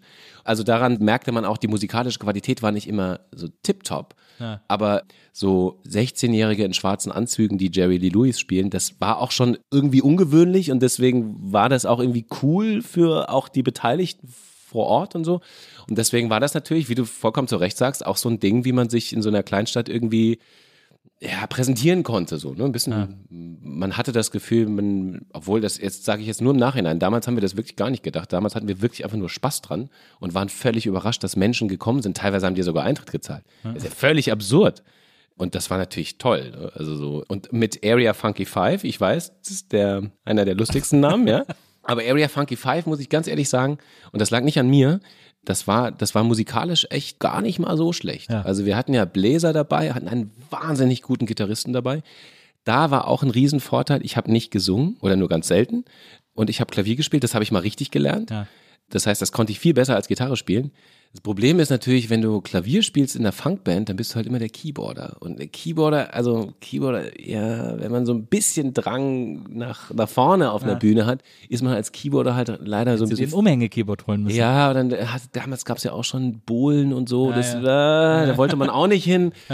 Also musikalisch war das gar nicht so schlecht, was wir mit Area Funky Five gemacht haben. Aber ja, Aber über Area Funky Five hast du gesagt, die ist eigentlich schon wieder, die Band ist zu Ende gegangen, bevor es so richtig losgegangen ist. ja, aus meiner Sicht, weil dann kam das Leben wieder dazwischen, dann bin ich nach Australien gegangen und ich hatte jetzt Area Funky Five mit meinem besten Freund zusammen gegründet, weil wir gesagt haben, wir haben Bock auf Funk. Ja. Äh, er ist ein wirklich sehr, sehr guter Schlagzeuger. Ich bin Mit dem hast du auch Trouble Spot gemacht, ne? dem habe ich eigentlich alles gemacht, ja. Und er ist echt ein sehr, sehr guter Schlagzeuger. Ich bin so ein halb passabler Pianist und dann haben wir gesagt, wir wollen vor allem wieder was zusammen machen. Ehrlich gesagt war der Impetus, warum wir eine Band gründen wollen, weil ich dann inzwischen nach Mainz gezogen war. Er ist irgendwo anders hin zum Studieren gegangen. äh, Aber auch nicht so weit, ich glaube Darmstadt oder Frankfurt. Und wir haben irgendwie gesagt, wir müssen wieder ein gem gemeinsames Ding irgendwie uns bauen und haben gesagt, was, was wollen wir? Musik machen. Und deswegen haben wir die Band gegründet. Und dann haben wir diese Band gehabt und die, wie gesagt, das, das lief auch gar nicht so schlecht auch musikalisch nicht so schlecht. Und dann kam aber, wie gesagt, das Leben dazwischen und ich bin nach Australien gegangen, weil mein, äh, ich glaube, nach dem Grundstudium oder sowas wollte ich halt irgendwie irgendwas machen, so wie alle meine Freunde um mich rum. Ja. Das war so sozialer Druck. Und dann bin ich notgedrungen aus meiner eigenen Band ausgestiegen, was mir auch ein bisschen wehgetan hat, weil als ich wiederkam, gab es die Band noch. Und dann haben sie mich als Manager genommen. Das war eine ganz, ganz, ganz schlimme Nummer. Ah, und dann habe ich dann so Manager-E-Mails geschrieben und habe mit denen dann in der, ach, es war ganz schlimm. Es war auch gut, dass es dann relativ schnell vorbei war. Vielleicht auch ein Grund, warum ich dann in dieser Heimatregion immer seltener war, Ja. weil das, äh, weißt du, so, die, wenn du so, so, so einen Brotkrumen noch hingeworfen bekommst. Guck mal, da kommt der Manager von Area Funky Five. Interessant ist auch, dass quasi das, der Mittelteil deines musikalischen Oeuvres Coverbands waren und nur die erste Band, also Trouble Spot, wenn ich es richtig verstanden habe, Ja. und, und äh, Insel Dingens Deluxe, Insel Team Stereo, dass die beiden Bands waren, mit denen du Original Songs geschrieben hast. Ja. War das eine Frage? Ja, ich finde es ich find's erstaunlich. Was hat mehr Bock gemacht? Also eigentlich macht es doch mehr Bock, eigene Songs zu schreiben. Ja, natürlich macht's mehr Bock. Und es gab auch immer eigene Songs. Ehrlich gesagt waren die Area Funky Five Nummer war deswegen eine Coverband, weil wir Funkmusik gut fanden, aber selber irgendwie uns nicht so richtig in der Lage fühlten. Wir hatten so ein paar, paar Songs im Kopf einfach, die wir einfach mal nachspielen wollten, weil wir dachten, es wäre irgendwie cool. Und dann wurde daraus aus Versehen so eine Coverband, weil wir immer mehr Songs fanden und dann auch kamen immer mehr Leute dazu, dann hatten wir Bläser dabei und jeder hat immer so mehr Songs reingebracht. In dieser Zeit funktionierte das irgendwie auch ganz gut, so zwischen den Kleinstädten und Dörfern hin und her zu ziehen mit so einer, mit so einer Funkband und dann ist es natürlich auch so, dass es viel, viel leichter ist, erstmal so ein, so ein, so ein gewisses Entree überhaupt zu bespielen, weil die Leute erstmal die Songs kennen. So. Und bei Inselteam war es aber eine ganz andere Nummer. Das war so eine typische, wir sitzen in Berlin morgens um fünf in irgendeiner WG-Küche rum und äh, machst du auch Musik? Ja, krass, ja, noch ein Bier, ja klar, was machst du denn so? Ja, ich mach das. So, und daraus entstand das so und dann kannten die ganzen Songs, die auch in meinem Hirn so im Laufe der Jahre sich so halb entwickelt hatten, die konnten dann endlich mal raus.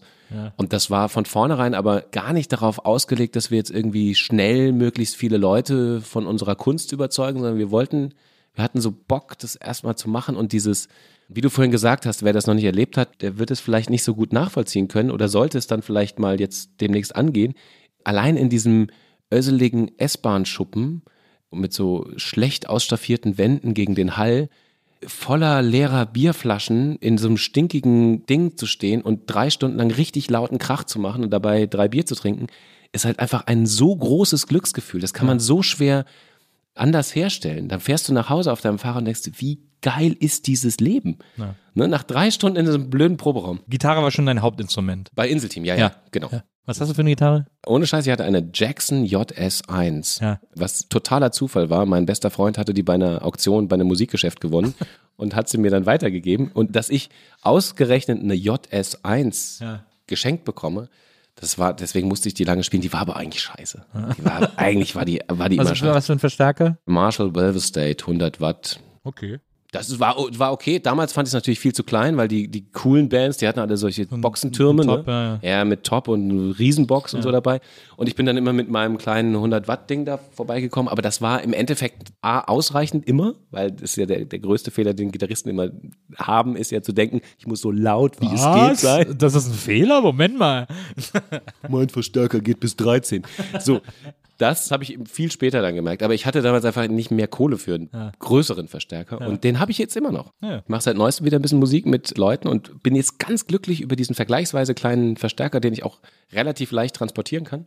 Und der funktioniert noch. Also hat inzwischen eine andere Box, weil da zwischendurch mal so ein Drumstick reingeflogen ist und so. Aber klingt immer noch gut. Also ist schön. Ich habe mir von äh, einem meiner ersten Viva-Gehälter habe ich mir einen AC30 gekauft damals äh, von Vox. Das war mein absoluter Traumverstärker und dann konnte ich mir den kaufen und dann das war ein sehr glücklicher Tag, als ich damit aus dem Gitarrenladen gegangen bin. Und jetzt sind wir beide in dem Alter, dass, ich weiß nicht, wie es dir geht, aber mir geht es zumindest so, dass ich sehr bewundere, wenn so Gitarristen mit diesen halb analog, also mit diesen hybriden Verstärkern, Ja. Aber du kriegst ja fast nichts anderes mehr. Ja, also so die, gängig. können damit aber gut hantieren und ich, ich stehe da mit meinem alten analogen, 20 Jahre alten Marshall rum und fühle mich dann auch schon alt. Ja. Also wenn ich mir so Bilderbuch angucke, wie die, also was der Ja. alles aus diesem Ding rausholt, Ja. dann weiß ich einfach, okay, ich bräuchte jetzt echt viele, viele Wochen täglich, um da nur allein die Klänge hinzubekommen. Also Ja. spielen könnte ich sowieso nicht, aber das finde ich schon spannend. Also wie die Technologie die Musik auch verändert oder Ja. die Art und Weise des Musikmachens. Ja, total. Ich habe mir da, ich weiß noch, ich habe zu Weihnachten dann mit 17, glaube ich, oder 16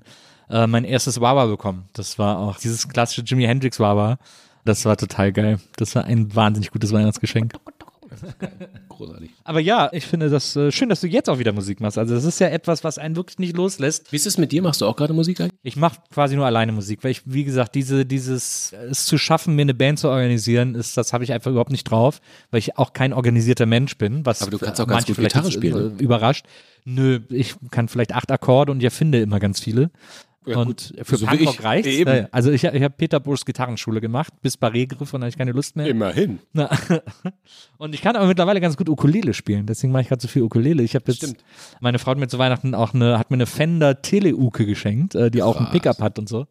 Also so das ist im Moment so mein. Und was ist mit so mein elektronischen und Tasteninstrumenten? Bist du da irgendwie firm? Nee, gar nicht. Also klimper ich drauf rum, spiele auch mal ein bisschen äh, so Klavier und Keyboard und so, aber Maria hat mir irgendwann mal zum Geburtstag vor ein paar Jahren ein Original DX7 geschenkt.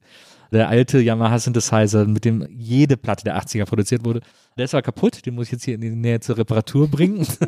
aber, also ich liebe auch abwegige Instrumente. Ich liebe es auch Musik zu machen und zu basteln und so, aber auf gar keinem besonders versierten Level oder so. bin Also in dieser wirklich sehr selten und unregelmäßig probenden Band sind wir tatsächlich so ein bisschen auf der Suche nach, nach so einem Freak auch. Also nach so einem.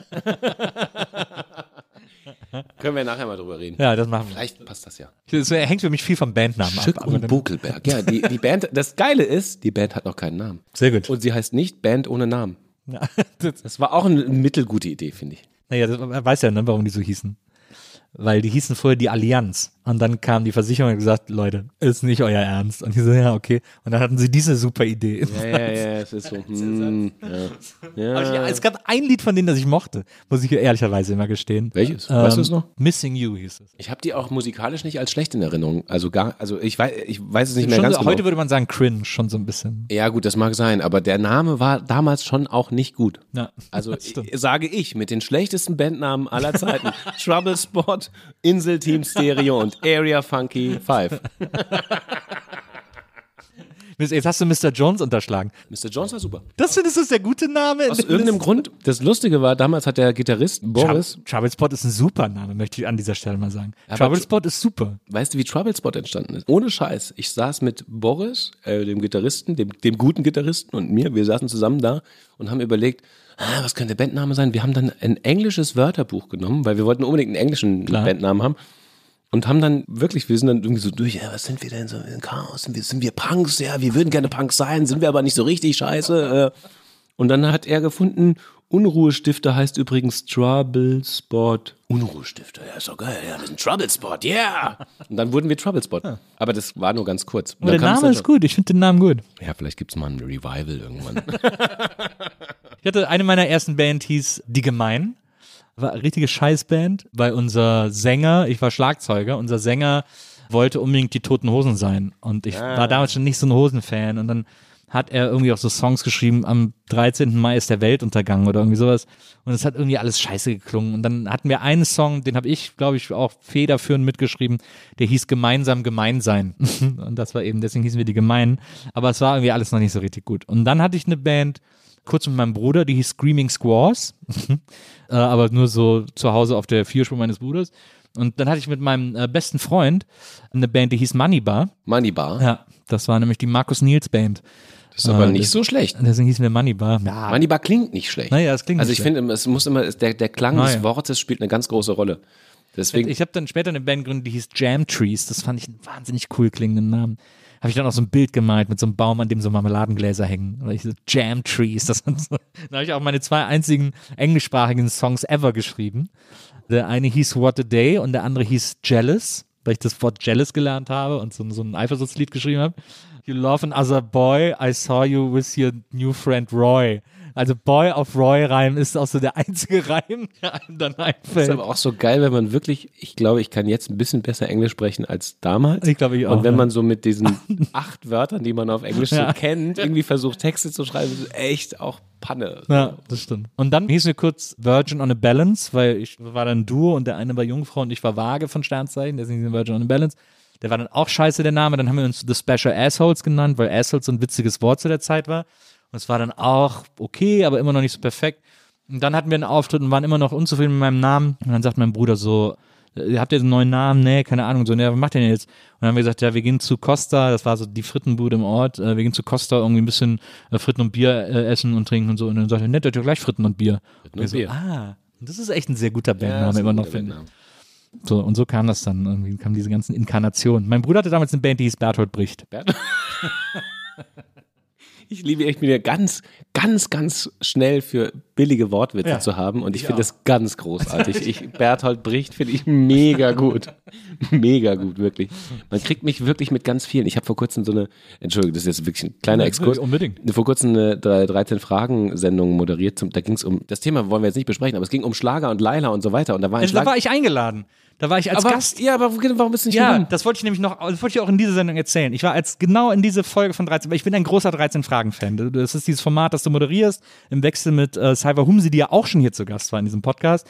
Tolle Kollegin äh, und im Wechsel moderiert eben diese Sendung, in der zwei Dreiergruppen von Menschen mit konträren Positionen irgendwie dazu gebracht werden sollen, aufeinander zuzugehen. Oder wenn sie nicht wollen, dann eben auch nicht. Aber so, das ist so die Idee dieser Show. Innerhalb von 13 Fragen, die, die ihr als ModeratorInnen eben stellt. Und ein sehr schönes Format, das sehr, sagen wir mal, ich weiß gar nicht, ob es so sehr um so einen Kompromiss geht, den kann man eigentlich fast nie finden bei diesen Positionen, aber es geht schon darum, miteinander zu reden. Und das ist, das funktioniert irgendwie ganz gut, finde ich. Es geht darum, genau, den, nicht den typischen Schlagabtausch. Jeder hat seine Meinungskeule und haut mal kurz drauf Genau. und sitzt in seinem bräsigen Sessel und danach Genau, eben nicht Anne. Will oder so. Genau, sondern man bewegt sich auf dem, also im Idealfall bewegen sich die Menschen aufeinander zu und zwar auch physisch. Ja, oder eben auch sowieso. wieder, ich finde es ja so gut, dass es immer eine Bewegung ist. Also manche gehen dann einen Schritt vor und dann sagt jemand anders was, was sie gar nicht unterstützen können, dann gehen sie wieder zurück. Also es gibt so eine, so eine, so eine Hin- und Her-Bewegung. Das ist irgendwie gut daran. Also es ist irgendwie immer in Bewegung. Und da, und wie gesagt, ich bin ein großer Fan, ich mag dich ja auch, ich mag Salva, so. Und dann hatte ich eine Einladung. Ich so, oh geil, ich werde zu 13 Fragen eingeladen. Ich habe mich so gefreut. Und dann äh, habe ich gelesen, das Thema ist eben Laila, also dieser Song, der jetzt irgendwie groß in der Presse war, der äh, angeblich verboten worden sei und so weiter und so fort, weil er eben sexistisch ist. Und dann ging es eben darum, wie sexistisch ist Schlager, äh, Partyschlager, Musik, ist das okay, ist das nicht okay und so weiter und so fort. Und dann habe ich so überlegt und habe ich gemerkt, ich kann keine der beiden Positionen einnehmen, weil ich ein bisschen, also ich hätte so eine Zwischenposition gebraucht, wo ich so mit einem Bein auf jedem Feld stehe, weil ich genau dazwischen liege mit meiner Meinung dazu, weil ich natürlich einerseits sage, okay, wir sind wirklich 2022 viel weiter, was das, was so einen Inhalt betrifft und können irgendwie auch Partyschlager machen, die nicht irgendwie sexistisch sind. Andererseits habe ich aber auch die Position zu sagen, okay Leute, aber it's a fucking, it's a fucking Malle Bierkönig-Schlager. Äh, da müssen wir jetzt keine äh, moralethischen, sozial-kulturellen Maßstäbe dran anlegen, weil das ist äh, besoffene Dummbums-Musik irgendwie.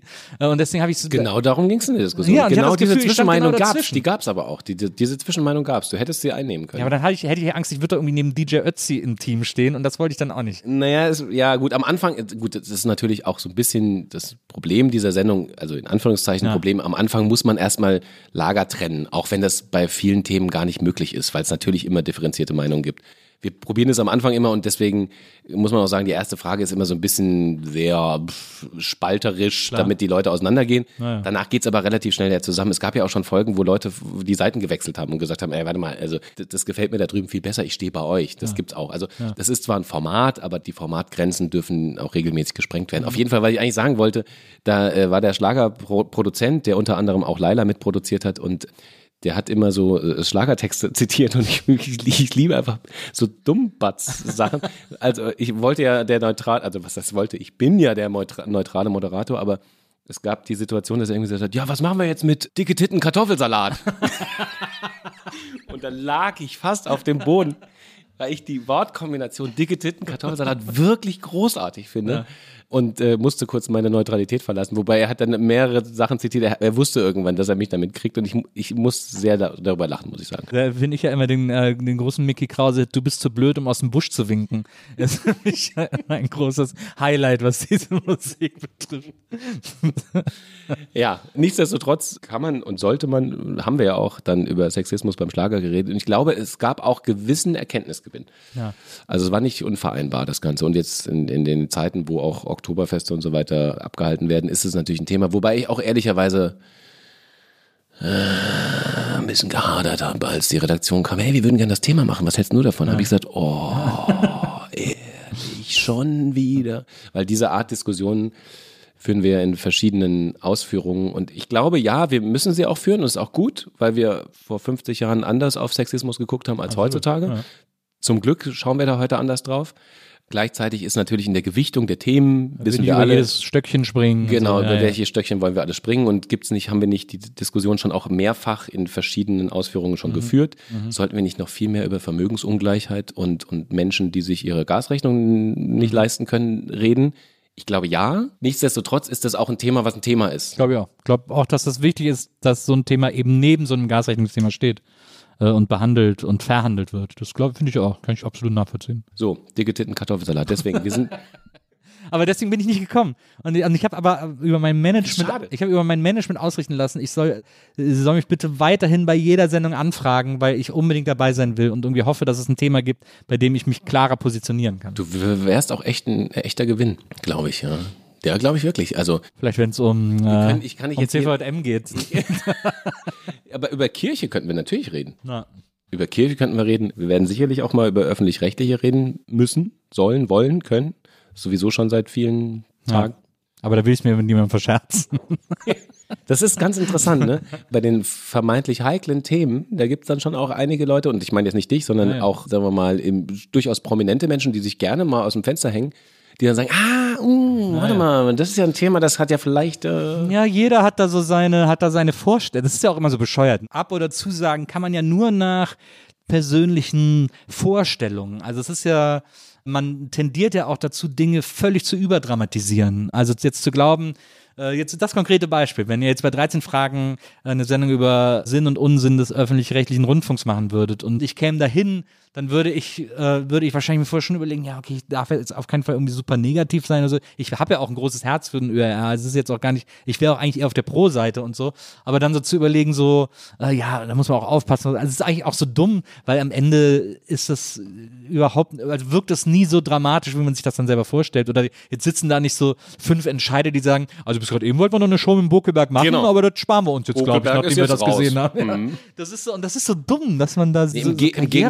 Karrieregedanken hat. Das ist das Gegenteil, habe ich das Gefühl. Also wenn du dich da hinstellst und äh, eine, eine fundierte Meinung hast und äh, irgendwie auch überzeugen kannst mit deiner Meinung oder vielleicht auch andere Leute zu dir holen kannst damit, und das ist ja das Ziel dieser Sendung, dann hast du, auch wenn du sehr kritisch einem Thema gegenüberstehst, durchaus auch Menschen auf, auf der Gegenseite, die sagen, okay, ich bin nicht ganz seiner Meinung, aber ich finde es geil, wie er argumentiert. Ja. Von daher kriegt er jetzt eine Talkshow. Ja.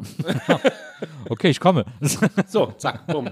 Was ich interessant finde, es gab auch eine Folge, die war sehr emotional. Ich gucke das tatsächlich öfter und es gab diese Folge, ich glaube, das war die, wenn mich nicht alles täuscht, korrigieren mich, falls ich falsch liege, das war die Folge über Gender, wo auch ein Gast äh, gegangen ist in der Mitte der Show.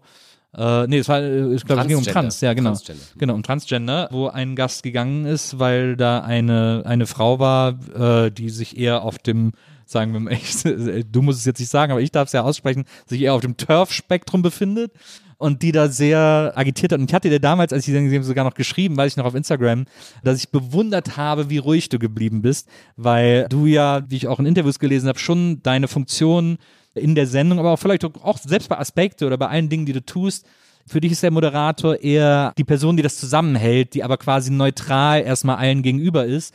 Ja, neutral im weitesten Sinne, aber die, die sozusagen jetzt nicht mit ihrer, ihre Meinung da reindrücken muss, sondern die erstmal den Raum und die Bühne bietet für die Gäste, die da sind und, äh, und ihnen diese Bühne eben bereitet. Und ich hätte das als Moderator was die Frau da abgesondert hat oder wie sie sozusagen aus ihrer Sicht die Trans-Community kritisiert hat, hätte ich als Moderator so schwer ausgehalten, mich da zusammenzureißen. Das ist ja, was mir gleichermaßen vorgeworfen wird, als auch in gleichermaßen kriege ich dafür auch Lob. Also gerade in diesen Situationen braucht es eine Moderation, die wirklich die eigenen Interessen möglichst zurückhält und wirklich versucht, Bühnen zu bieten und, und den Meinungsaustausch zu fördern im allerbesten Sinne. Also wir reden nicht über Extremismus, Mhm. Na ja, darf natürlich nie Platz haben, vollkommen klar. Also es gab ja da auch durchaus auch, ich greife ja öfter ein und sage, ey, Entschuldigung mal, das brauchen wir jetzt hier nicht. Und da, ne?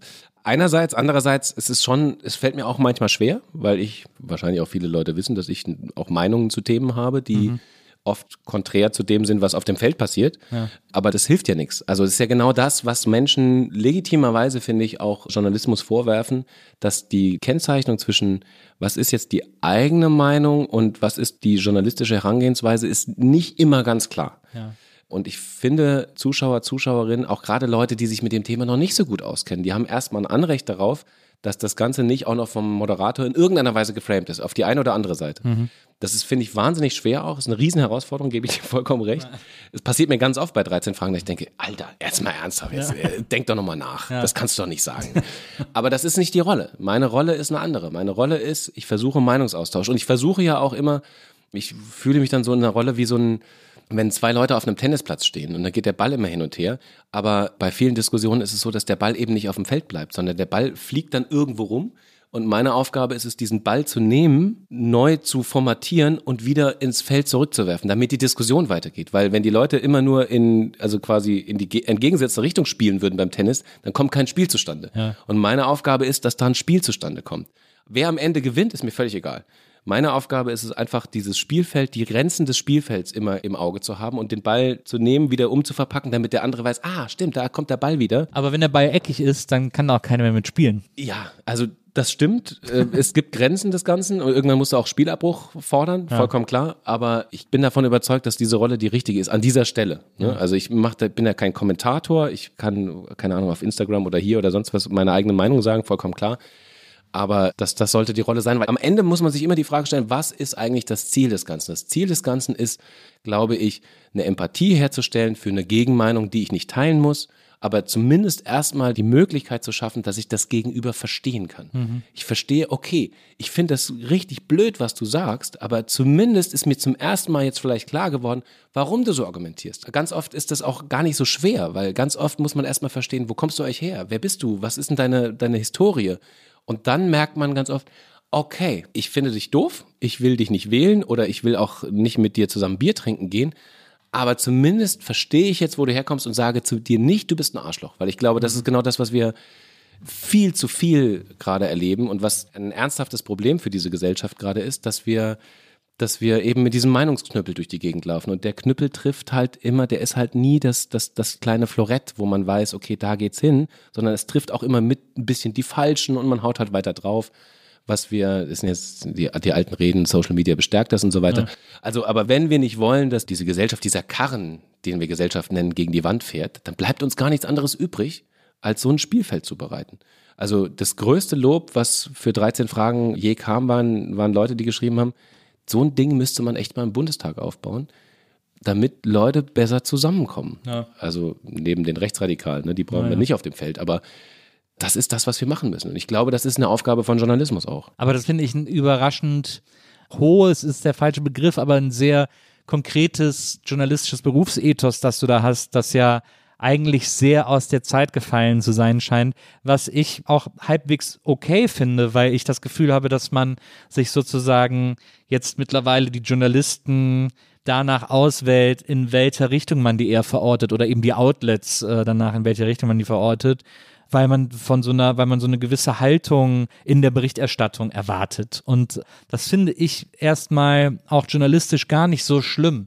Ich finde es eher schlimm, wenn das, wenn diese Erwartungshaltung gebrochen wird. Also wenn, weiß ich nicht, ganz platt der Spiegel, den ich sehr lange als eine Art politische Heimat auch empfunden habe, weil, weil die eben auch eher links stehen und, und meinetwegen auch sehr liberal sind, aber eben eben sowas eher äh, links gerichtetes haben die aber dann irgendwie so einen US-Korrespondenten haben, der so der das rechtestmögliche Buch schreibt und so, äh, wo ich dann so denke, so, ihr habt jetzt nicht verstanden, was so der Markenkern ist oder wo, oder wo man euch so verortet oder so. Und dann bin ich so enttäuscht, dass ich mich so abwende von so einem Produkt, weil ich dann denke so, es fühlt sich an, als hätte ich ein Messer in den Rücken geworfen bekommen als, als Leser. Das verstehe ich und ich finde, das, das ist aber ein großer Unterschied zwischen einem Magazin ja. oder selbst einer Tageszeitung oder einer Wochenzeitung ja und einem öffentlich-rechtlichen Rundfunk. Da sind wir wieder in der öffentlich-rechtlichen Rundfunkgeschichte. Okay, ne? okay, dann aber beim öffentlich-rechtlichen Rundfunk zum Beispiel Georg Restle, Redaktionsleiter Monitor, äh, ist ja jemand, der sich wirklich permanent mit allen Rechten vor allem anlegt äh, und einen sehr meinungsstarken Kurs auch mit seinem Magazin fährt, was ich aber auch okay finde. Also weil das Ich finde das auch okay, dass ich also ich finde, das darf eine Heimat haben und ja. es ist ja auch nicht so, dass irgendwie Georg Restle irgendwie linksradikal wäre und irgendwie seine seine seine linken politischen Meinung irgendwie kundtun will, sondern hat ja auch immer ein Argument, naja. eine Recherche, ein Argument. Mhm. Also und im Gegenteil wäre es auch, also würde mich das sehr befremden, wenn nicht jeder öffentlich-rechtliche Journalist ganz vehement zum Beispiel gegen die Faschos gehen würde. Mhm. Vollkommen eindeutig. Ja. Und da hat er eine klar dezidierte Meinung und ich finde das auch okay.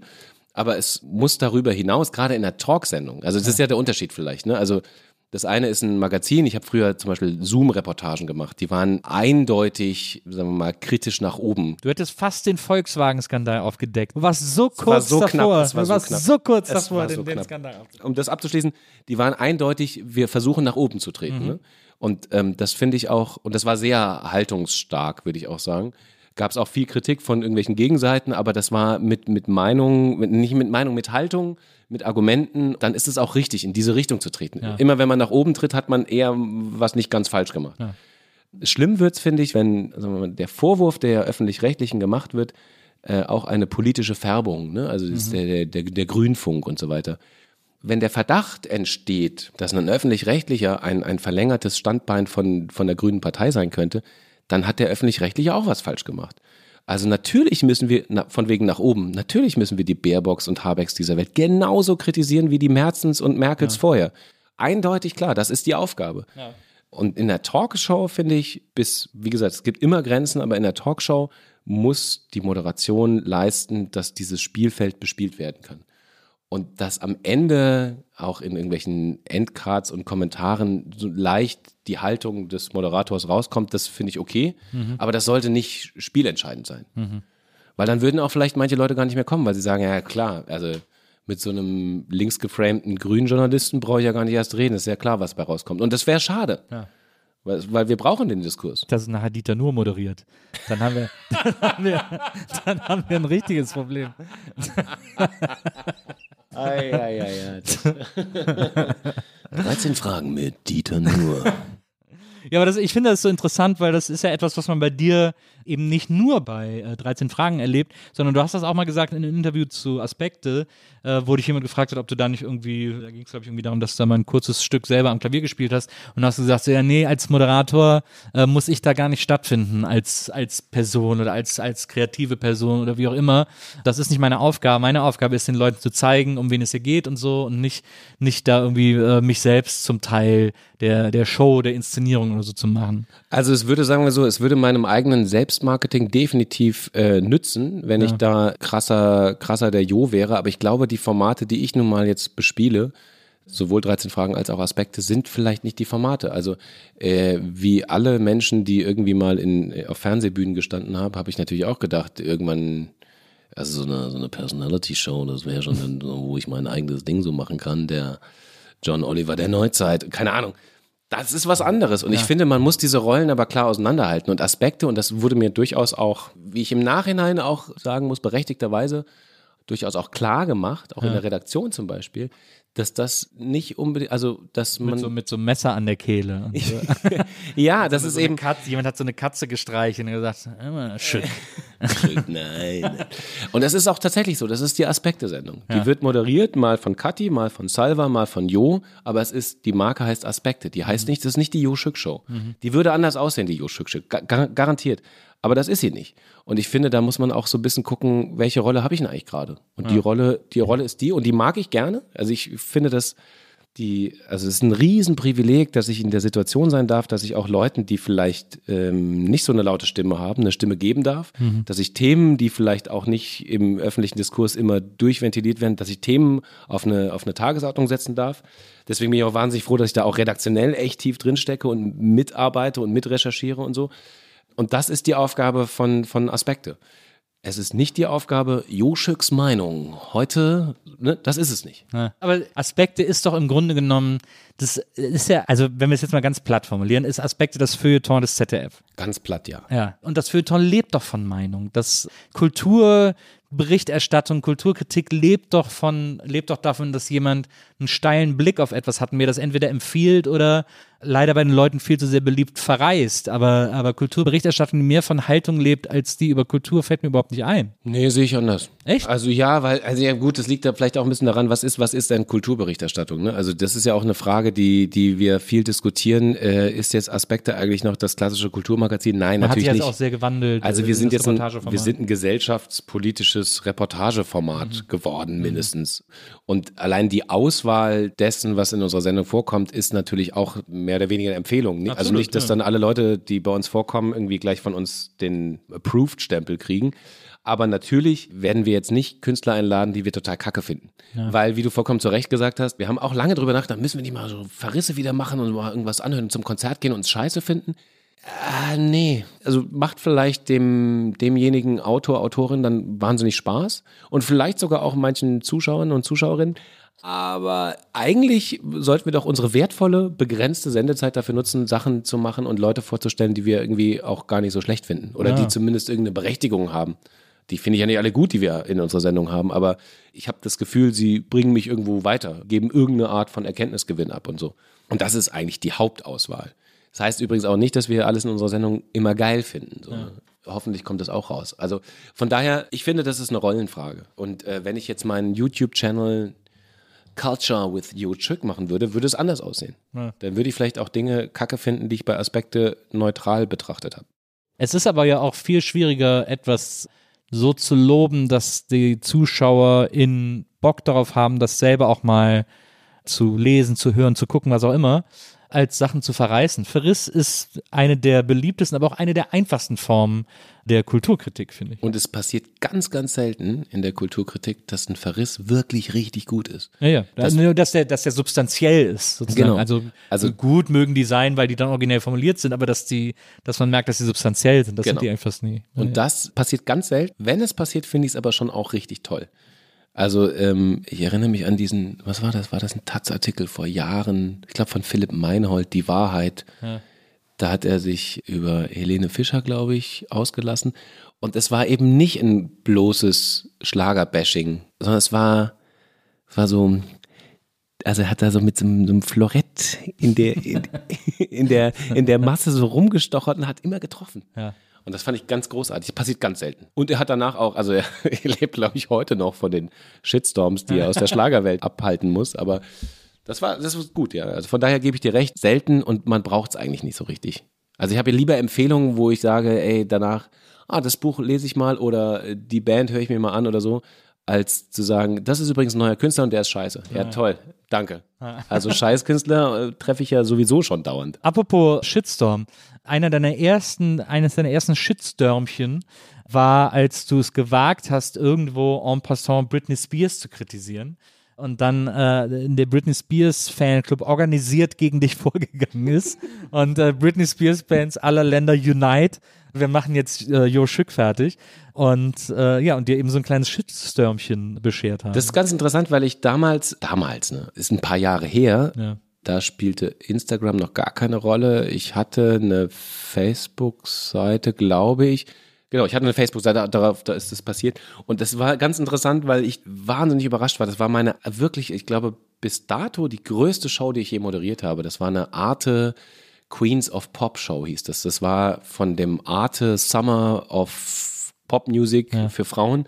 Äh, war das die Abschlussveranstaltung in den Deichtorhallen in, in, in Hamburg. Riesending, also wirklich, also wow groß organisiert. Ich war völlig überrascht, wie man auch als Moderator behandelt werden kann, nämlich ganz wie auf Wolken gebettet von allen Seiten. Ich war so, hä, was ist denn jetzt los? Und es war groß mit Autoren und 18 Kameras und so. Und da gab es ein Voting in der, in der Show und dann äh, war Britney Spears zwischenzeitlich auf Platz zwei, glaube ich, der Queens of Pop aller Zeiten. Ja. Und mein einziger Kommentar, der danach zum Shitstürmchen geführt hat, war, das überrascht mich jetzt. Hätte ich jetzt nicht gedacht. Und das war's. Ja. Das war alles. Ja, da und hättest du von mir auch sofort was zu hören gekriegt. Das ist eine Unverschämtheit. da war so Aretha Franklin und sowas, waren auf Platz drei und ich dachte, ach, und Britney Spears jetzt auf Platz zwei? Ja, also zwischenzeitlich. Und das war Yo, alles. Leave Britney alone. Genau so war das. Und am nächsten, und wir hatten eine fantastische Aftershow-Party. Ich hatte wirklich, also war ein super Abend, bin also wahnsinnig, also fast nicht geschlafen am nächsten Morgen zum Frühstück irgendwie in Hamburg, da so Sonne geht auf und so, hey Leute, da sind wir wieder und so. Und dann mache ich Facebook auf, weil das hat man damals auch nicht dauernd gemacht, sondern dann halt mal am Tag später. Kann man sich gar nicht mehr vorstellen. Nee, kann man sich echt nicht vorstellen. Und dann merkte ich so, ey, es ist voll mit Hasskommentaren. Und das war sehr lehrreich, weil ich habe bestimmt drei Tage lang damit zu tun gehabt, also psychisch damit zu tun gehabt, was das jetzt eigentlich ist. Das erste war natürlich, was habe ich falsch gemacht? Ja. Wie schlimm war das? Was genau habe ich eigentlich gesagt, um das überhaupt rauszukriegen? Was habe ich denn eigentlich gesagt? Bis mir irgendjemand sagt, du hast gesagt, es überrascht mich jetzt, dass Britney Spears auf Platz zwei ist. Und dann hat, hat aber tatsächlich der Britney Spears Fanclub Deutschland irgendwie äh, welt, weltweit, dann kam der Britney Spears Fanclub international und alle kamen auf einmal auf meine Facebook-Seite und es war wirklich, äh, was ist denn hier passiert? Und niemand im, im, im Sender oder in der Redaktion konnte mir auch helfen, weil das war ja relativ unbekannt. Ja, keine Ahnung, was wir jetzt da machen sollen. Ja, musste jetzt irgendwie aussitzen. Ich so, ey, das stimmt, die hassen mich alle. Die Welt hasst mich. Wegen Britney Spears. Und das war alles so absurd und gleichzeitig wirklich tiefgreifend für mich damals. Und das war sehr lehrreich. Also als ich viele, viele Jahre später mal so einen AfD-rechtsradikalen Shitstorm hatte, konnte ich wegen der Britney Spears-Erfahrung viel besser damit umgehen. Tatsächlich war mir viel, also die Mechanismen waren mir viel klarer. Deswegen bin ich im Endeffekt ganz froh, dass ich das erlebt habe. Man muss aber an der Stelle dann einlenken, dass Britney Spears-Fans die deutlich angenehmere Gruppe sind als AfD-Fans. Ohne Frage. Ja. Aber für mich fühlte Also es sich inhaltlich, ja. für mich fühlte es sich damals wie Weltuntergang an. Dann bist du die Seven Stages of Grief. of Shitstorm Grief. Das war äh, echt krass. Also wenn ich jetzt drüber nachdenke, merke ich immer noch, wie, wie, wie kacke das war. Also in diesem sonnigen Hamburger Café nach einer geilen Show und du fühlst dich auch so richtig cool, was ja. gut gelaufen und so. Und dann kriegst du das ab und das macht alles kaputt. Einfach so, schnipp, kaputt. Vorbei, keine Freude mehr. Ende. Gab es dann da auch Momente, wo du dann so gepanikt hast im ersten Moment oder wo du gedacht hast, okay, das ist jetzt das Ende meiner Karriere, weil das wird jetzt so große Kreise ziehen, dass hier, dass ich nichts mehr machen muss? Nee, ehrlich gesagt, mein Gehirn war auf Flugmodus. Da, war, da, war, da war nur noch Affekt eigentlich. Ich habe das gar nicht so weit, das wäre ja noch ein Gedanke mehr, so weit bin ich gar nicht gekommen. Ich habe ich hab mich nur gefragt, warum hassen mich alle? Es hat echt ein bisschen gedauert. Die Welt hasst mich. Okay, komisch, wie bin ich jetzt dahin gekommen? Irgendwo falsch abgebogen. Und das war natürlich nach drei Tagen oder sowas, habe ich das verstanden. Und noch eine Woche später und drei Wochen später war dann klar, ey, ist, okay, so, so, so ist dieses Internet offenbar jetzt geworden. So. Und wie gesagt, total hilfreiche Erfahrung für später. Da ist ja so gut, ist ja mittlerweile, äh, sind ja mittlerweile die BTS-Fans äh, organisiert. Also die BTS-Army. BTS, auch so ein geiles Phänomen. Ist eine geile Band, eine wahnsinnig gute Band, auch tolle Fans. Diese sich selbst so nennende BTS-Army setzen sich ein für die Rechte von queeren Leuten und so weiter und so fort. Und, äh, und das alles eben unter dem, äh, ja, also mach auf. Wir haben ja noch ein Bierchen, aber ich kann auch gerne noch Getränke holen, deswegen. Weil mein Bier ist alle, glaube ich. Dann Ja, eben, ich, deswegen soll ja, ich, ja, ich hol mir gleich noch Soll was. ich dir was da reinschütten? Achso, Wollen nee. wir es uns Ja, teilen? warte mal. Ja, dann teilen wir uns das und danach hole ich uns irgendwie noch ein Weinchen oder irgendwo. Ja, was auch immer. Was auch immer noch. was weg muss. ähm, und die sind auch so krass organisiert. Ich weiß noch, dass es vor, das ist vielleicht ein Jahr her oder ein halbes Jahr, hat so ein äh, Moderator, ich glaube bei Bayern 3 oder so, äh, so, ein- so ein Pop-Moderator, hat eine Anmoderation zu BTS gemacht und war nicht nur despektierlich, sondern durchaus auf eine Art despektierlich, die unangenehm war. Ich erinnere mich, war das nicht, äh, war das nicht auch so leicht also leicht racist, genau, ja, genau, klar. was er so irgendwie gesagt hat. Und dann haben die den wirklich, die haben den also richtig vor sich hergetrieben. Das war wirklich vier, drei, vier Tage lang, dass die sich weltweit organisiert haben, äh, aktiviert haben und dann da irgendwie äh, beim BR der Pförtner nicht mehr wusste, wo ihm der Kopf steht, weil da, weil da permanent äh, Anrufe aus aller Welt kamen äh, über, über HörerInnen, die sich beschwert haben. Äh, das fand ich schon, das ist schon sehr faszinierend, finde ich. Genau, also diskussionstheoretisch ist es wahnsinnig faszinierend. Aber ich meine, muss auch sagen, Das dieser ist auf BTS. eine Art destruktiv, also keine Frage. Ja. Aber was dieser BTS-Shitstorm war natürlich, das war quasi, wenn du so willst, wenn das der Apfelkuchen war, war mein Britney Spears-Shitstorm so ein Krümelchen von dem Apfelkuchen. Ne? Ist ja vollkommen klar. Ganz andere Nummer. Aber es ist hochinteressant, dass so eine öffentliche, öffentliche Diskurse so dermaßen beeinflusst werden können von Leuten, die irgendwelche Sachen ins Internet reinschreiben. Ja. Das ist wirklich faszinierend. Also ich weiß gar nicht, wie ich das ausdrücken soll. Ich, mir geht es so ähnlich wie dir. Ich sehe das auch nicht alles nur negativ, sondern ich finde es interessant, wie sich Diskussionskultur so verändern kann. Und dass offenbar auch keiner irgendwelche Regeln so richtig setzen kann, sondern dass das so eine totale Anarchie werden kann. In Teilen zumindest. Das ist schon irgendwie, ja, es ist faszinierend. Genauso faszinierend wie beängstigend. Also äh, Total. durchaus äh, ambivalent, aber kann durchaus irgendwie beides sein. Ich habe das zuletzt erlebt, äh, es gab ja diese unsägliche Winnetou-Debatte, äh, die wir ja jetzt irgendwie auch äh, schlaue Menschen irgendwie sehr gut nachweisen können, hauptsächlich irgendwie aus dem Axel Springer Hochhaus geführt wurde. Aber das war ja kurz eine Debatte, diese ganze Winnetou-Sache und kann man Winnetou noch lesen und so weiter und so fort. Und da habe ich dann so einen Twitter-Thread geschrieben, wo ich mich so ein bisschen darüber ausgelassen habe, dass wirklich kein Schwanz mehr Karl May liest. Also Karl May ist so eine, Du hast auf die Nostalgie abgehoben. Genau, das ist so eine- das ist so- ich, so ein Fand ich Gefühl- sehr treffend. ja, von so Ja. Leuten, die das so früher gelesen haben, verstehe ich auch, bedeutet dir ganz viel. Aber da kannst du heute kein Kind mehr hinterm Ofen hervorlocken mit diesem grünen Ledereinband irgendwie. Da sagen die, ja, was willst du, Opa, irgendwie so. Und das war eine, eine Ebene dieser Diskussion, die immer außer Acht gelassen wurde, weil ich einerseits die Kritiker äh, verstehen kann auf diesem Level, dass ich sage, das hat dir früher ein gutes Gefühl gemacht und deswegen willst du das jetzt verteidigen und das ist okay, aber wir sind weiter als Gesellschaft und wir brauchen dieses veraltete Bild fremder Kulturen nicht mehr oder so. Und das habe ich versucht mit diesem Thread. Ich habe mir eine Scheiße anhören dürfen, vier Tage lang, von Leuten, die mir da auf Twitter geschrieben haben. Ich habe gedacht, ich will, ich, ich verbiete euch gleich allen das Internet. Und das Schlimme ist, du hast ja wahnsinnig viel, vollkommen berechtigterweise wahnsinnig viel Zustimmung auch bekommen. Ja. Aber natürlich reden wir jetzt wieder darüber, wie viele Ja, Idioten natürlich. danach Ja, irgendeinen Quatsch geschrieben haben. natürlich. Was echt schade ist, weil Ja. natürlich, keine Ahnung, hat das Ding 6000 Likes gehabt? Ja. Weiß Ja, ja, ich genau, nicht. irgendwie sowas. Sowas? Ja, ja. 6000 Likes heißen halt 6000 total Leute, viel. die sich bemüßigt fühlen zu sagen, ich unterstütze deine Meinung, ich kann das gut nachvollziehen. Und dann gibt es vielleicht noch, wenn es hochkommt, 100, die was dagegen schreiben. Und wir reden jetzt über die 100. Das ist lass es absurd. 500 sein, aber dann ist es immer noch nur 10 Prozent. Ja, Wahnsinn. Äh, gegen 90 Prozent. Ja. Ja. Absolut. Und so laufen ja alle Diskussionen ab. Ich habe das gelesen, gedacht, ja, wo will er jetzt hin mit der Nostalgie? Und dann ging es immer weiter und immer weiter. Und ich konnte das auch sehr, sehr gut nachvollziehen. Das ist natürlich genau richtig. Und lustigerweise die gar nicht immer nur toll gefundene Heute-Show hat ja dann diesen, diesen, ich weiß nicht, ob du das gesehen hast, da gab es so einen kleinen Exkurs, wie gut Schrägstrich schlecht sind eigentlich Winnetou-Filme wirklich. Und die haben so, keine Ahnung, drei Minuten Beitrag darüber gemacht, wie kacke eigentlich diese Filme Ja. schon immer waren. Das wissen wir natürlich heute nicht mehr, weil ich habe die früher auch geguckt und fand die auch toll und so weiter. Aber wenn man das jetzt mal heute anschaut, merkt man, ja, so geil ist eigentlich gar Ja. nicht. Ich wollte mit meinem, mein- mit einem meiner Kinder vor kurzem Otto gucken, weil ich Otto früher so geil fand. auch ganz schlecht gealtert. Oh, ganz oh, es ist hart. gealtert. Oh, es ist hart. Und Also mein, gerade Otto der Film, da gibt es so ein paar Stellen, wo man sagt, hm, Alter, und dann sagt mein Kind jetzt zu mir, also Papa, wir sind ja nächste Woche wieder zu zweit, können wir bitte nicht Otto gucken? Und ich so, nein, nein, keine Sorge, ich werde das nie wieder machen. Das tut mir wirklich wahnsinnig. Mir war das natürlich auch überhaupt gar nicht klar. Also, ja, ja. das ist ja von Rassismus und Sexismus durchzogen und auch der Humor an sich, also das Timing, die Witze, die, das Buch ist auch grottig in ganz weiten Teilen. Otto als Künstler will ich gar nicht damit einbeziehen. Äh, der der ist, hat auch eine große Berechtigung und hat auch viel, viel, sagen wir mal, mh, eine Drehung in den Spaßhumor gebracht, die ich durchaus gutiere. Aber diese Filme sind schon echt, die waren Und der halt neue Film ist ein bisschen besser mit Amboss. der Rabiator. Wir können ihn alle mitspielen. Das Rohr neigt zum Biegen. Die glorreichen Sieben. Ja, da- das ist eine ganz ähnliche Sache. In meinem Nostalgiekopf war, ey, ich fand Otto als, als Kind, Jugendlicher so lustig. Das will ich jetzt weitergeben und merkte dann, äh, lieber nicht. Ich habe äh, meine Tochter, als sie, ich weiß gar nicht, wie alt war die da, vielleicht höchstens zehn, wahrscheinlich jünger, neun, acht oder so, habe ich sie mal sonntags in eine Matinee ins Babylon-Kino geschleppt, weil da gerade eine große Bud Spencer-Retrospektive war. Und dann haben wir Sonntagmittag um zwölf, sie nannten ihn Mücke, äh, im Kino geguckt. So eine super vergilbte Kopie. Und meine Tochter ist ein sehr höflicher Mensch. Die hat dann wirklich so äh, gesagt, ja, der war toll, Papa.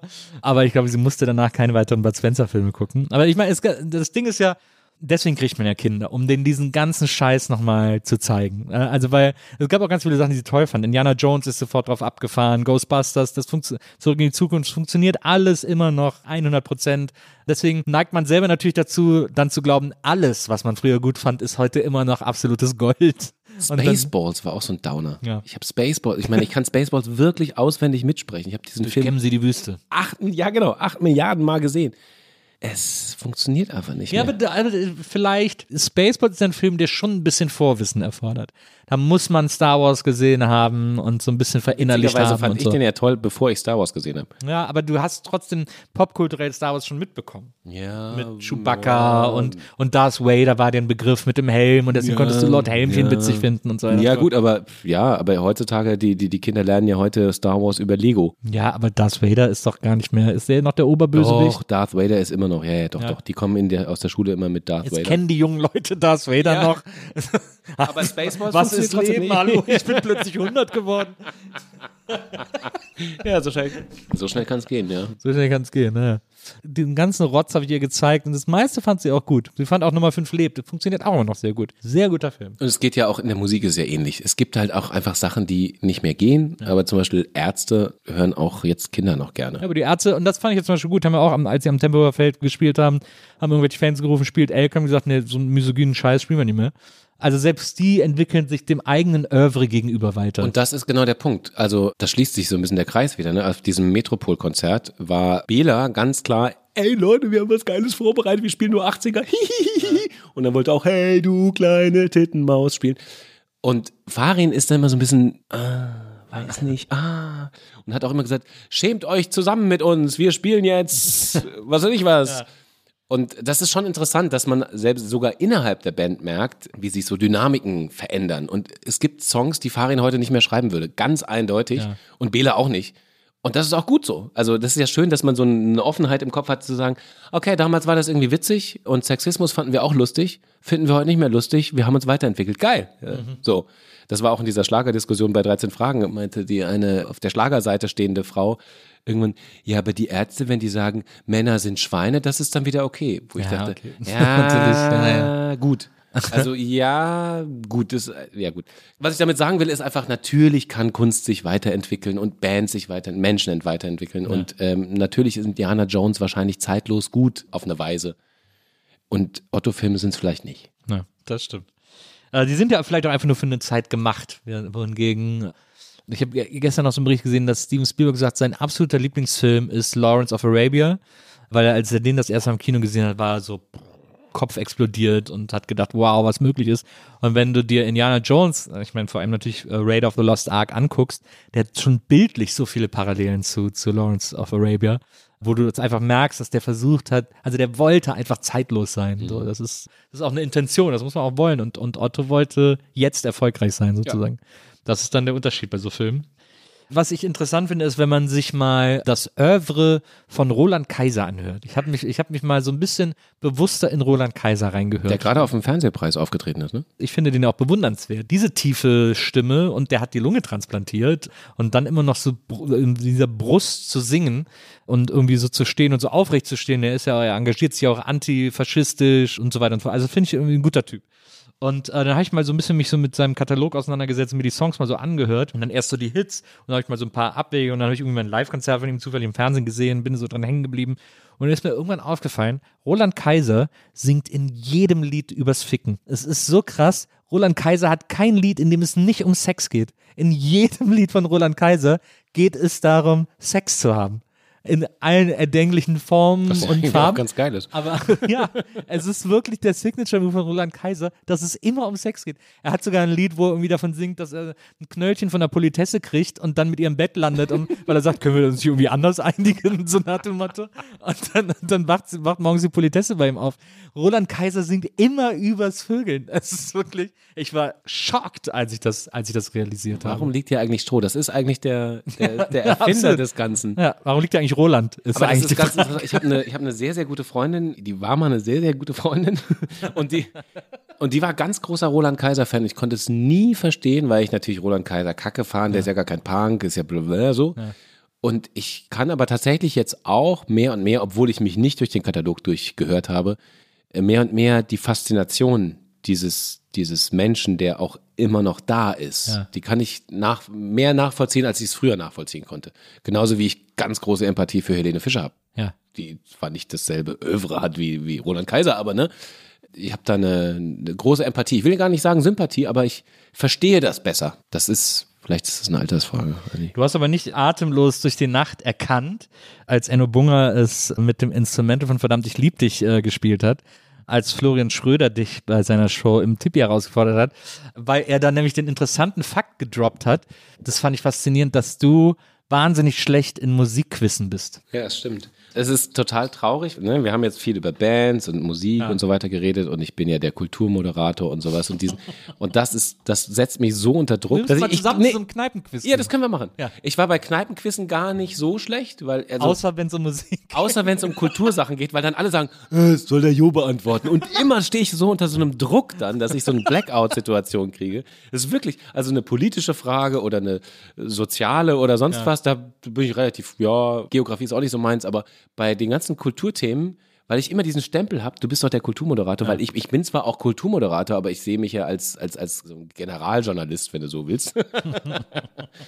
Und zwar schon immer, ne? ich kam schon immer aus der Politik, Kultur, das war, vermischte sich immer so ein bisschen und bin ja, wenn überhaupt, im Journalismus so eine Art Allzweckwaffe. Ne? Und deswegen, wenn dann jemand kommt und sagt, ah, ein Kunstthema. Mhm. In der Langen Foundation in Neuss ist gerade eine neue Ausstellung. Guck mich alle an. Was ist das für eine? Der Jo muss wissen, der ist bei Aspekte. Ja, nee, nicht unbedingt. Das setzt mich sehr unter Druck. Ja. Ja, deswegen, wir können gerne mal zusammen zum Kneipen Kneipenquiz gehen, aber ich beantworte die anderen Fragen dann. Ja. Das ist ja Ich- auch mega peinlich. Ich, bin, ich liebe Musikquizze. Das ist irgendwie, ich war mal, äh, ich habe gerne mal so Musikquizze mitgemacht, auch so bei, ich war auch mal bei der ultimativen Chartshow, äh, wo es dann so Musikfragen gab. Und dann hat RTL eine Staffel lang so ein Musikquiz gemacht, moderiert von Olli Geißen. Und dann äh, bin ich da auch eingeladen worden. Und dann war ich in einem Team, ich weiß gar nicht mehr, wer da, mit wem ich in einem Team war, aber da waren wir auch Thomas Anders, war, glaube ich, im Konkurrenzteam. Kiwi war, glaube ich, im Konkurrenzteam. Wer war denn bei mir noch mit im Team? Weiß ich gar nicht mehr. Irgendwie äh, Ross Anthony war mit dabei, weiß ich noch. So, so Leute halt irgendwie. Und dann dieses Musikquiz, was auch so ein bisschen auf Party gemacht war, so witzige Show, wo wir dann auch mal Lieder singen und ich habe irgendwie was auf der Blockflöte gespielt und so. so. Und dann ging so die Show los. Wir wurden alle ins Studio gebeten, wurden alle an unsere Plätze gesetzt. Und Olli Geißen hat einfach die ganze, also in den ganzen zehn Minuten, bevor die Aufzeichnung losging, allen Leuten gesagt, passt auf vor dem Buckelberg. Der weiß alles. Das ist so krass. Da läuft ein Lied zwei Sekunden und der kennt das. Passt auf vor dem. Und ich so, ja, also, hm, kannst es auch mal wieder ein bisschen runter mit dem, mit dem Druck und so. Und es war so krass, weil der allen gesagt hat, ja, hier, bei dem, vor dem musst du aufpassen. Der weiß alles. Der weiß alles. Und ich war so, mir war es super unangenehm, weil das natürlich so, äh, Genau. so ein Spotlight gesetzt. Ich habe die Sendung gewonnen. Klar, natürlich. Weil Buckelberg weiß einfach sagen. alles. Ne, weil mir das so liegt. Ich liebe das, so Lieder zu raten. Aber es, es gibt ja zum Beispiel auch hier äh, Worldwide Wohnzimmer, so ein YouTube-Format, die das ja auch immer machen. Das Ding ist, wenn du mich jetzt in so eine Sendung, in so eine Musikratesendung setzen würdest und würdest einfach Songs aus den letzten zehn Jahren nehmen, würde ich verlieren. Haushoch. Ich hätte einfach keine Chance. Okay, ich summe dir was vor und du musst es raten. Okay. Aber es gilt kein Lied Trouble von Spot, meinst du? Trouble Spot, Mr. Jones, Area Funky Five und Obwohl, Insel, Desperate Eyes mochtest du Insel Team. Stereo. Insel Team Stereo. Desperate Eyes.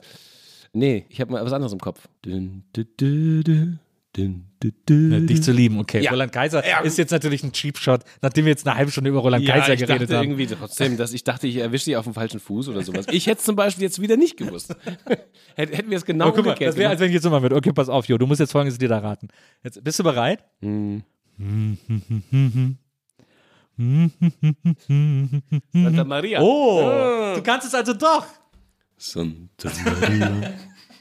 Insel, die Das Träumen das ist schon auch geboren. gut. Von wem ist nochmal? Und wenn die rote Sonne im Meer versinkt. Von wem Wenn bei das? Capri die rote Sonne im Meer Capri, versinkt. ja. Das ist so ein 50er-Jahre-Schlager. Was ist denn das nochmal? Das ist, was weiß Das mochte ich auch immer sehr, sehr gerne. Vico Toriani oder so, keine Ahnung. Aber das sind die ganz alten Dinge. Ich stehe so auf diesen 70er-Schlager. Auf Capri, die rote Sonne. So Freddie im Quinn könnte das auch. Also. Da, dam, dam. Das ist so ein Bossa-Groove ja. darunter. Ja, so- Die Grooves waren gar nicht so schlecht. Also Ja, aber das ist dieses 50er, 60er, Katharina Valente, Freddie Quinn, brennend heißer Wüstensand und sowas. Da stehe ich nicht so drauf. Ja, Ich, aber ich stehe so auf diesen 70er-Schlager, den finde ich richtig geil. Michael Holm. Zum Beispiel äh, Tränen lügen nicht ist ein geiler Song, aber der hat auch viele andere, der, der hat ja nur Pop-Songs gecovert und auf Deutsch gemacht. Und dann gibt's ja Baby, du bist nicht alleine von Michael Holm. Also, Baby, du bist nicht alleine mit all deinen Träumen, mit all deiner Liebe. Und das ist ja ein Cover von I'd Want You to Want Me von Lobo. Und so, so solche Songs hat der am Start war Pearly Spencer, hat auch mal ein Lied gemacht. Also es ist, äh, der ist, äh, der hat geile Sachen Carly gemacht. Spencer war schon auch geil. äh, ich bin bei dir. Stimme ich zu. Und dann, und dann dieser 70er Protestschlager, Juliane Werding, am Tag, als Conny Kramer starb, Gunther Gabriel, der die ganzen Juliane Werding-Songs geschrieben hat, hey Boss, ich brauche mehr Geld und so. Und das sind geil. so Sachen, die ich habe ich dann irgendwann im Zeltlager bei den Messdienern, da kommen wir wieder, schließen sich Kreise wieder. Da, da habe ich die zum ersten Mal, äh, natürlich kannte ich die vorher nicht, Ja. aber in irgendwelchen uralten Songbooks von irgendwelchen Pädagogen. Großahnen von, von vor 30 Jahren kamen die halt drin vor. Und so kam ich zu dieser Musik irgendwie überhaupt. Das ist ja auch, da sind wir wieder bei dem Punkt, ich habe da auch so, ne, da hat sich so ein Horizont eröffnet, weil ich, weil die Großen, die Alten, die 18-Jährigen, die haben das dann gesungen. Und dann singe ich das als Zwölfjähriger mit und denk so, ja, geil, am Tag, als Johnny Kramer starb. Und fand's voll gut so, ne? Das sind schon interessante Sachen. Und dann viele Jahre später habe ich erst verstanden, woher das kommt. Aber da ist die Basis schon mal so gesetzt. Da gab es ja auch die schöne äh, goldenen Zitronenversion am Tag, als Thomas Anders starb. äh, das haben wir ja damals immer gehört, als wir Punk sein wollten. Ist man denn eigentlich Punk, wenn man goldene Zitronen hört? Also wenn man alles, was ich will, ist nur die Regierung stürzen singt, ist das, ist das, ist, ist man dann Punk? Ja, das war ja quasi schon die Phase, in der die Zitronen so zum Soul übergegangen sind, zum Northern Soul. Ähm, also da haben sie sich, glaube ich, selbst schon noch als Punkrock definiert. Das Album Alles, was ich will, war auf der Fuck You und dann hatten sie danach noch ein Album, das hieß, glaube ich, sogar Punkrock. Aber da waren sie soundmäßig schon, aber es ist ein wahnsinnig gutes Album. Also alles, was ich will, ist die Regierung stürzen, auch ein super Song. Äh, Es waren ja die großen 90er der Hamburger Schule, wo auch King Rock Schamoni und so alle irgendwie am Start waren. Also es, äh, ich finde schon, dass das, aber so die frühen Zitronen dieser Fun-Punk, Porsche Genscher Hallo HSV, mit, vor allem mit dem großartigen Song für immer Punk, die Coverversion von Forever Young, das ist schon, äh, das waren so die großen Zitronen-Fun-Punk-Zeiten. Aber ich finde das so, ich finde das so äh, interessant, dass Schlager damals dazu imstande war, eben so wie, wie Gabriel mit Hey Boss, ich brauche mehr Geld, äh, auch so eine ganz klare Sozialkritik zu formulieren. Das stell dir das mal heute vor. Also ich meine, welcher Schlager wenn du diesen modernen Schlager anguckst, von Helene Fischer über Semino Rossi bis hin zu den Amigos und den Flippers äh, und so weiter und so fort. Wer wäre denn da noch imstande, so einen Song mal zu machen, der so, der, der moderne, so ein Song über so einen Amazon-Kurier, der so, ich will nicht mehr die Scheiße liefern heißt oder wie so. Und das ist auch der Grund, warum ich sage, ähm, in dieser ganzen Diskussion, da ziehen sich ja viele Schlagerproduzenten auch oder Produzentinnen auch zurück äh, auf, auf den Punkt, ja, wir machen halt hier dumm, bumm, Partyschlager, so ist es halt, es geht nicht anders, wir, wir haben einfache Texte, das muss sofort ins Blut und äh, kurz am Gehirn vorbei so gehen. Das stimmt ja gar nicht. Also äh, gebe ich dir vollkommen recht. Man kann ja Schlager machen mit ein bisschen Aussage. Es muss ja kein politischer Protestsong werden dann gleich, ne? Aber es ist durchaus möglich. Und das würde ich dann umgekehrt dann auch wieder vorwerfen, zu sagen, naja, man, man kann auch dumm bumm Partyschlager machen, wo zumindest was mitschwingt. Ja, So. absolut. Also ich glaube, das ist ja eigentlich der Witz, um bei diesem, um beim Hey Boss, ich brauche mehr Geld Beispiel zu bleiben. Der war ja nicht schlauer als andere Schlager. Der war ja nicht schlauer als ein Schlager über Liebe und Sonnenschein und Blumen oder so. Und der hat sehr genau das Milieu, in dem er stattfindet, abgebildet. Also der hat seine Hörer repräsentiert, seine HörerInnen. Und das kann eben auch über so eine, weil, ich meine, textlich geht es ja auch darum, dass er am Ende der Idiot ist, weil er irgendwie sich von allen ausnehmen lässt und so, ne?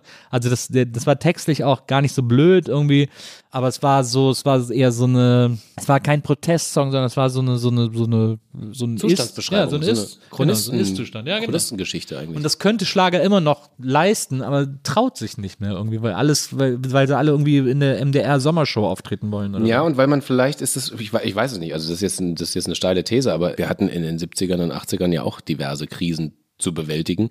Aber ich habe das Gefühl, dass man, dass man gerne den leichten Ausweg Richtung Eskapismus einfach ganz gerne nimmt und auch gerne bespielt. Man merkt auch, man hat dafür ein Publikum und man alle sind auch medial ein bisschen überfordert. Äh, Das, ich glaube, die Krisenhaftigkeit der 70er, 80er Jahre ist, der, der große Unterschied ist einfach nur, dass wir nicht so viel zugeballert wurden damals. Jetzt werden wir von, mit allen Krisen gleichzeitig auf der ganzen Welt immer weiter zugeballt. Wir wissen alles, immer. Und deswegen ist so dieser Ausweg, Eskapismus, den ich, das will ich gar nicht bewerten. Das, ist, Ja. das kann auch total okay sein. Und ich finde es auch in Ordnung, wenn Leute auf Malle irgendwie mal kurz Dummbum-Schlager hören wollen, solange er nicht sexistisch ist. Aber das ist, glaube ich, das, so ein bisschen das Zeichen der Zeit. Wir sind so überfordert, wir müssen diesen leichten Ausweg mal kurz nehmen. Und deswegen machen wir auch keine Schlager mit irgendwie, wo noch was mitschwingt, weil das wäre dann wieder was, wo man drüber nachdenken könnte. Lieber nicht denken und voll drauf auf die Mutti. So. Wie schön wäre das, wenn es noch. Ich habe mich zum Beispiel tierisch gefreut. Die Charts sind für mich nur noch ein rätselhafter Ort und ich kapiere auch überhaupt nicht mehr, was da abgeht. Und dann, ich höre da Songs, wo ich denke, Alter, was das ist nicht mein Song. So. Und das ist, ich weiß aber, dass das so Old Man ist irgendwie, ne? So, so, so, so Old Man Speech, was auch so unsere Eltern und so weiter und so fort. Deswegen bin ich damit auch fein irgendwie und sag mir so, das ist halt auch das Privileg der Jugendmusik zu hören, die ich nicht verstehen muss. Aber jetzt habe ich den Faden verloren. Also es gibt zum Beispiel eine Frage noch. Ich habe das oft, dass mir in Interviews auffällt, dass ich jemandem was sage und da gar keine Frage drin ist. Und ich dann eigentlich das so kenne, dass man daraus eben ein Gespräch äh, entwickelt und manche dann aber vor ihm sitzen und sagen so, ja, ja, habe ich gesagt. Mhm. Ja, okay. Okay, also nächste Frage. ähm, und äh, das ist mir tatsächlich schon ein paar Mal passiert, lustigerweise. Und ich habe nicht daraus gelernt. Das ist das Schöne, dass ich an dieser Stelle Verlaut verlaut lernt man doch auf der Journalistenschule W-Fragen. Keine geschlossenen keine Fragen geschlossenen. Fragen. Ja, Oder auch keine, natürlich. also keine, keine Geschichten erzählen. Zum Beispiel, äh, mir, letzte Woche ist mir was passiert, da war ich beim äh, Italiener essen und dann ist mir die Gabel runtergefallen. Siehst du, und so führe ich Interviews. da schließen sich mir doch jetzt als Gast tausend Fragen an. Es ist- hast du die aufgehoben oder hast du eine neue bekommen? Was hast oder, du gegessen? Oder, oder ich könnte dir sofort eine Anekdote erzählen, dass irgendwie, wenn mir hier zu Hause eine Gabel runterfällt, sagt Maria zu mir, sie ja, nimm eine neue und ich so, hä, die ist doch nur kurz runtergefallen, die ist doch gerade frisch. Zehn äh, Sekunden Regel. Ja, ja, also man kennt man doch. Ja. Also so. Ich würde keinen Tag an der Journalistenschule überleben, haben wir hiermit gerade offiziell festgestellt. Sehr sympathisch. Da freue ich mich schon mal. Was ich schön fand, war eine Anekdote. Äh, achso, ja, zum Wohl. Prost. Äh, jetzt hier gibt's Weißwein. Ich trinke auch selten, aber äh, was tue ich hier alles für dich? Geht aber. Du, ach komm, für mich. Ich trinke eigentlich immer Rosé. Du hast gesagt, du trinkst nicht gerne Rosé. Nee, Rosé ist nicht so Ich habe heute gehört, dass, glaube ich, Prinz Philip gesagt hat, er trinkt bei offiziellen Anlässen immer Rosé, weil er den am längsten durchhält. Das mag sein, das kann ich nachvollziehen, das ist tatsächlich so, aber Rosé ist so ein, ist ja so ein wahnsinniges Modegetränk geworden, was völlig wertfrei einfach mal dahingestellt ist.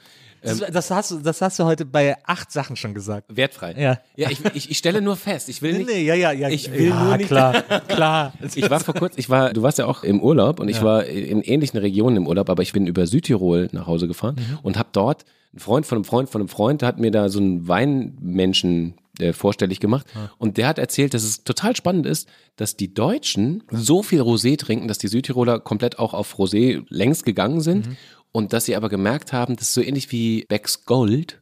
Sie machen, sie müssen einen Wein machen, der ein bisschen weniger Alkohol hat. Das heißt, die entziehen dem Rosé den Alkohol, damit die Drinkability hochgeht, weil vor allem Frauen gerne viel Rosé trinken, aber nicht gerne so schnell betrunken sein wollen.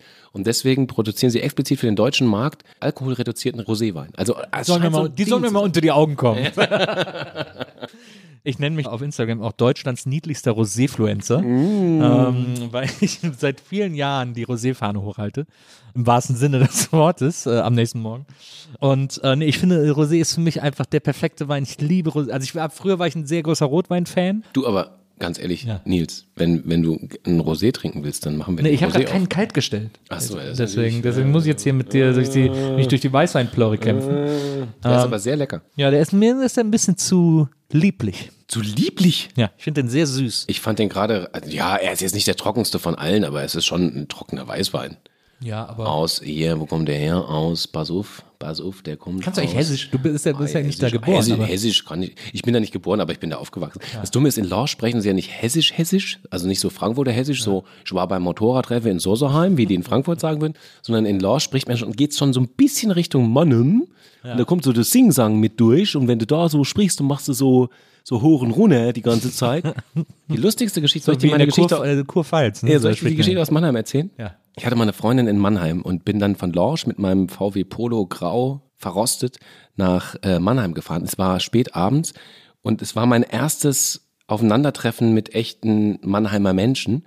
Und ich stand abends elf, halb zwölf an der, an, der, an der- an der Kreuzung, wusste nicht genau, wo ich hin muss, weil es war mein erstes Mal. Und dann habe ich äh, rechts geblinkt und merkte aber während der Rotphase, ach, nee, ich muss gar nicht rechts, ich fahre geradeaus weiter. Blinker wieder ausgemacht, weitergefahren, nächste rote Ampel.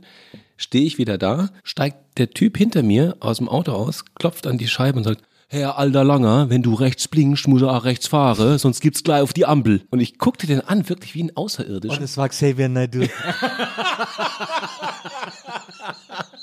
bin mir sicher, er war ein großer Fan von ihm. Und ich wirklich, es war wie ein, ein, eine eine Begegnung mit der dritten Art, weil ich war wirklich völlig perplex und dachte, hä? Auf, auf so vielen Ebenen habe ich nicht verstanden, was er zu mir gesagt hat. Das war meine erste Begegnung mit Mannheim. So, das Exkursende. Ja. Ich finde es so schön, wenn du, wenn du Lorsch aussprichst, dann klingt das direkt wie so, wie, klingt wie so ein französischer Ort. L Apostroph A R G E oder so. Lorsch. Lorsch. Lorsch. Lorsch, ja, oui. Lorsch. Jodie Lorsch. Das ist Oui, doch oui, der bei Star Trek. C'est, ja, oui, c'est vrai, oui, oui. Lorsch, c'est un, euh, c'est un Ist ja auch nicht so weit weg von Frankreich. Global Ja, also gesehen. im Es Vergleich gibt- zu es- Berlin, ja. es gibt auch, Lorsch hat auch einen französischen Partnerort. Einen belgischen und einen französischen Partnerort. Also dafür, dass du keine, dafür, dass du keine Fragen stellen kannst, bist du wahnsinnig gut journalistisch vorbereitet. Ist das nicht, verstehst du, das ist der neue Journalismus. Alles wissen, aber nichts daraus machen können. das machst du verdammt gut. Ja, das ist mein großes Geheimnis. Vom Medium Magazin 2022 Journalist des Jahres Nils Buckelberg. Ja, ich, ich war viele Jahre Dozent für Medienethik. Das finde ich gut. Na. Und da habe ich gesagt, es gibt keine neutrale Berichterstattung. Wärst du da mal als junger Journalist bei mir im Unterricht gewesen? Das stimmt auch. Mhm. Da, da stimme ich zu. Es gibt keine. Also jede, jede einzelne Auswahl ist ja sofort eine Wertung. Ja. Abs absolut. Jedes Kamerabild ist eine Wertung, Ja, jede, jede Perspektive ist eine Wertung. Ja. Das Einzige, was man, und das ist aber auch dann wahnsinnig schwer zu konsumieren, sind so diese Dokumentarfilme, wo auch selbst das ist eine Auswahl. Auswahl. Aber da würde ich sagen, geht's noch in die Richtung. Wenn du eine Kamera hinstellst und 48 Stunden lang einfach laufen lässt Ja. und Cinema Verité. ja, nichts anderes tust, dann würde ich sagen, kommst du diesem Ort vielleicht relativ nah. Nein, aber auch immer- selbst das nicht. Selbst da ist ja der Ausschnitt Ja, ja, gewählt. Also das ist ja und der Ort, wo die Kamera aufgestellt ist und so weiter und so fort. Ist einfach Und nicht, vielleicht ist es auch gar nicht so schlimm. Nee, natürlich nicht. Wir sind ja Geschichtenerzähler. Ja. Am Ende erzählst du irgendeine Geschichte. Und die musst du ja einen Anfang und ein Ende haben und eine Auswahl und einen Ausschnitt und ein Kamerabild und dann. Du hast in Mainz studiert, dann bist du nach Sydney, dann bist du nach Berlin, hast bei Fritz moderiert und dann bist du wieder nach Mainz. also, ich meine, nimm's mir nicht übel, aber Sydney da war. kommt jetzt auch wieder keine Frage, aber du weißt, worauf ich hinaus Ja, ja, ja, ich verstehe das schon. Das äh, fühlte ich damals tatsächlich auch so, weil es war, ich habe das vorhin schon mal gesagt, ich habe das Glück gehabt, dass ich nie mir gro- großartig Gedanken, also ich hatte nie den Druck, mir Gedanken machen zu müssen, was denn als nächstes kommt. Und ähm, als ich dann aus verschiedenen Gründen in Berlin gelandet bin und dann hatte ich ein Praktikum beim, bei, bei Fritz gemacht, durfte dann irgendwann Reporter sein und irgendwann auch Moderator sein. Und, und Radiomoderator war, wenn, wenn es ein Ziel in meinem Leben gab, war Radiomoderator so ein Ziel. Weil ich Radio immer ganz toll fand und selber früher Radio mit verschiedenen Kassettenspielern und so, ne? Und dann so eigene Sendungen produziert und so, schon als wirklich junger Mensch. Und dann, dann war das irgendwie, das war so, wow, ne? Ich bin dann auf einmal Fritz-Moderator gewesen. Und ich verdiente zum ersten Mal in meinem Leben Geld für Arbeit. Und es war, also für die damaligen Verhältnisse absolut super. Wobei wir heutzutage alle wissen, beim RBB verdienen die Leute, also die, die Programmmacher immer ganz schön schlecht Geld, im Gegensatz zur Führungsetage, ne? Aber das war, das war super für mich damals. Und ich hatte hier meine Freunde, ich hatte, ich hatte eine Freundin hier, ich hatte, es war alles genau richtig. Und dann gab es diesen einen Abend, da saß ich mit meinem, einem meiner besten Freunde in der Kneipe in Berlin, wie so oft. Und das war einer, den ich aus äh, Mainz kannte. Jens, bis heute ein super guter Freund. Und wir haben uns damals im Publizistikstudium geschworen, wir würden uns mindestens mal versuchen zu bewerben, falls es öffentlich-rechtliche Volontariate gibt für journalistische Volontariate. Was schon klar war, das ist nicht ganz so einfach da reinzukommen, aber wir müssen es wenigstens einmal probieren. Das war so ein, das machen wir, so war so eine, Handschlaggeschichte. Und da saßen wir abends in dieser Kneipe in Berlin, keine Ahnung, sechstes Bier oder sowas, und er so, ey, sag mal, morgen ist ja hier Einsendeschluss ZDF, hast dich eigentlich beworben? Und ich so, ah, scheiße, nee. Weil ich auch gar keinen inneren Drang verspürte. Und er so, ja, lass, lass mal machen, das haben wir uns doch gedacht. Und ich so, ja, du hast recht. Und dann habe ich tatsächlich bis am nächsten Tag mittags irgendwie eine Bewerbung hingekriegt und die abgeschickt. Aber hättest du dann nicht deine Tätigkeit Fritz als öffentlich-rechtliche Journalismustätigkeit irgendwie äh, in den Ring werfen können? Statt jetzt beim ZDF bewerben zu müssen, weil ihr euch da so einen Schwur äh, geleistet habt? Ach so, so rum meinst du. Ach so, Jens gegenüber. Ja. Ja, nee, aber das war so ein, und ich wusste ja auch damals, als, als ich als Fritz Moderator war, war ich ja auch nicht so, ich habe jetzt nicht das Aber du Gefühl hast Blue gehabt, Moon gemacht, das ist ja sehr journalistisch. ja, aber es war jetzt nicht das, also ich wusste ja, das war ja alles, du, du stolperst da so rein und dann passieren so Dinge und dann das typische richtige Ort, richtige Zeit, aber ob das jetzt geil ist oder nicht, es hat einfach gerade Spaß gemacht und es fühlte sich gut an, also machst du halt irgendwie so weiter.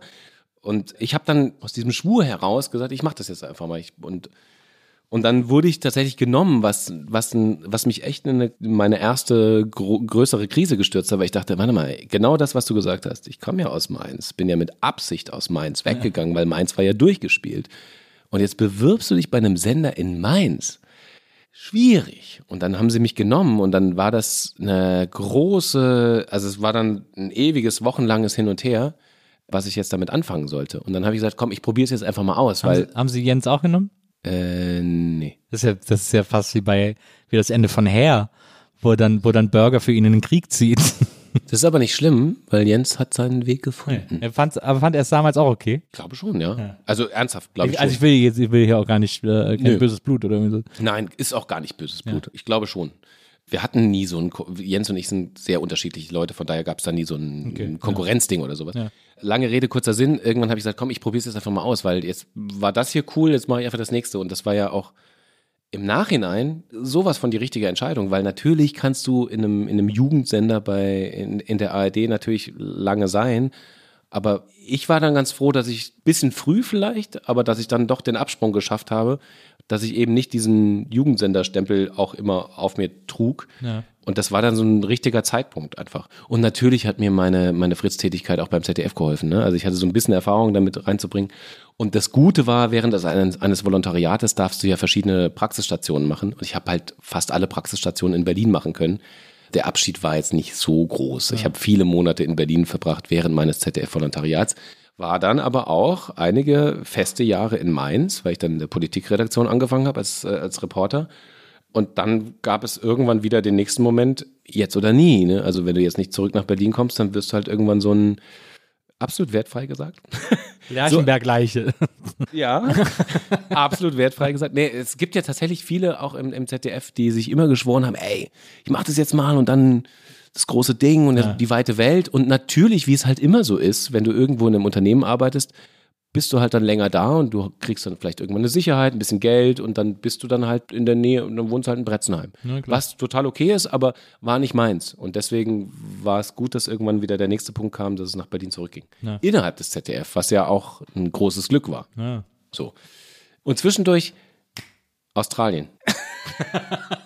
War das so Work and Travel oder hast du da studiert? Oder was hast du da gemacht? Nee, du hast ja auch bei einem Sender gearbeitet. Ne? Ja, In- das, in- äh, in das, war, das war wirklich, das war tatsächlich absurd und das ist auch eine, äh, eine Nummer, die ich, an der ich tatsächlich bis heute ein bisschen zehre, weil ich hatte so um mich herum, das war so ein bisschen der soziale Druck, um mich herum waren ganz viele, die, also meine WG zum Beispiel, war vollkommen klar nach, nach diesem Grundstudium, wir hatten so zwei wahnsinnig gute Jahre in Mainz, da war es irgendwie klar, alle machen danach irgendwas. Die eine hatte schon in, in Melbourne ihr Ding, wo sie bei irgendeiner Kunsthochschule und der nächste war äh, zum Beispiel Jens, der war in Südafrika und hat da geile Sachen gemacht und so. Und ich war so, hä, hm. Und meine Schwester hatte ihre Diplomarbeit, also die hat so ein komisches BA-Studium gemacht, so ein Ingenieursstudium, also gar, gar nicht meine Schiene Ja. und ist nach äh, Singapur gegangen. Und ich dachte irgendwie so, ja, was mache ich denn jetzt? Was ist weiter als Singapur? Und da blieb, ernsthaft, da blieb halt Australien übrig. Dann gehe ich halt dahin und habe mich dann beworben bei ähm, SBS. Und SBS ist der öffentlich-rechtliche Rundfunk in, in, in Australien. Die haben auch verschiedensprachige Programme. Ja. Weil in Australien wohnen ja logischerweise viele Einwanderer und Einwanderinnen und äh, von verschiedenen Nationen. Es gibt auch eine, ein deutsches Department. Da habe ich mich beworben als Praktikant, weil ich dachte, das wäre super beim Radio. Radio ist eh mein Ding, bewerbe ich mich da. Und die haben aber nie geantwortet. Und dann habe ich aber schon in meiner ganzen Family und so gesagt, ja, ich mache dann ein halbes Jahr Australien und so. Was machst du denn eigentlich nicht? So, ja, mal gucken. Und dann war es wirklich, ich habe dann Klinken geputzt. Ich bin dann, ich bin dann nach Australien, hatte Geld für den Flug und den Rückflug. Also ich hatte Hin- und Rückflug, wusste ich. Ähm, und sonst war Wirklich? war Kein wir- Plan für dazwischen. Es war kein Plan, weil ich habe ich hab gehofft, dass ich bis dahin irgendwie mal eine E-Mail oder irgendwas zurückbekomme. Es kam aber nichts. Und dann bin ich dahin und ähm, wusste auch meinen ersten Standort in so einem, so einem Homestay, wo so viele Internationale in so einem größeren Haus, wie so eine Jugendherberge, nur ein bisschen anders organisiert, gewohnt haben. Da habe ich zusammen ein Zimmer geteilt mit einem Italiener, der da auch irgendwie ein Praktikum gemacht hat. Und dann bin ich dann einfach zur SBS immer gefahren, dreiviertel Stunde durch die ganze Stadt und habe da immer beim Empfang gesagt, hallo, I'm Joe from Germany and I'm looking for an internship or a job.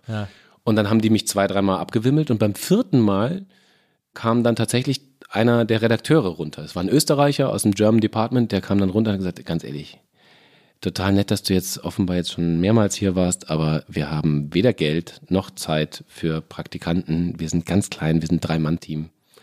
Also das Einzige, was ich dir anbieten kann, du kannst gerne mal mit hoch in die Redaktion kommen und deine E-Mails checken, weil das war ja damals noch so ein Ding, du musst ja immer in ein Internetcafé gehen oder sonst was. Und dann saß ich da in dieser äh, Großraumredaktion und habe meine E-Mails gecheckt. Und dann kam äh, Lisa vorbei. Und Lisa war die Chefin der Jugendwelle von SBS, englischsprachige Jugendwelle. Und hat mir, hä, noch nie gesehen, was machst du hier? Und ich so, wieder derselbe Spruch, I'm Joe from Germany and I'm looking for a job.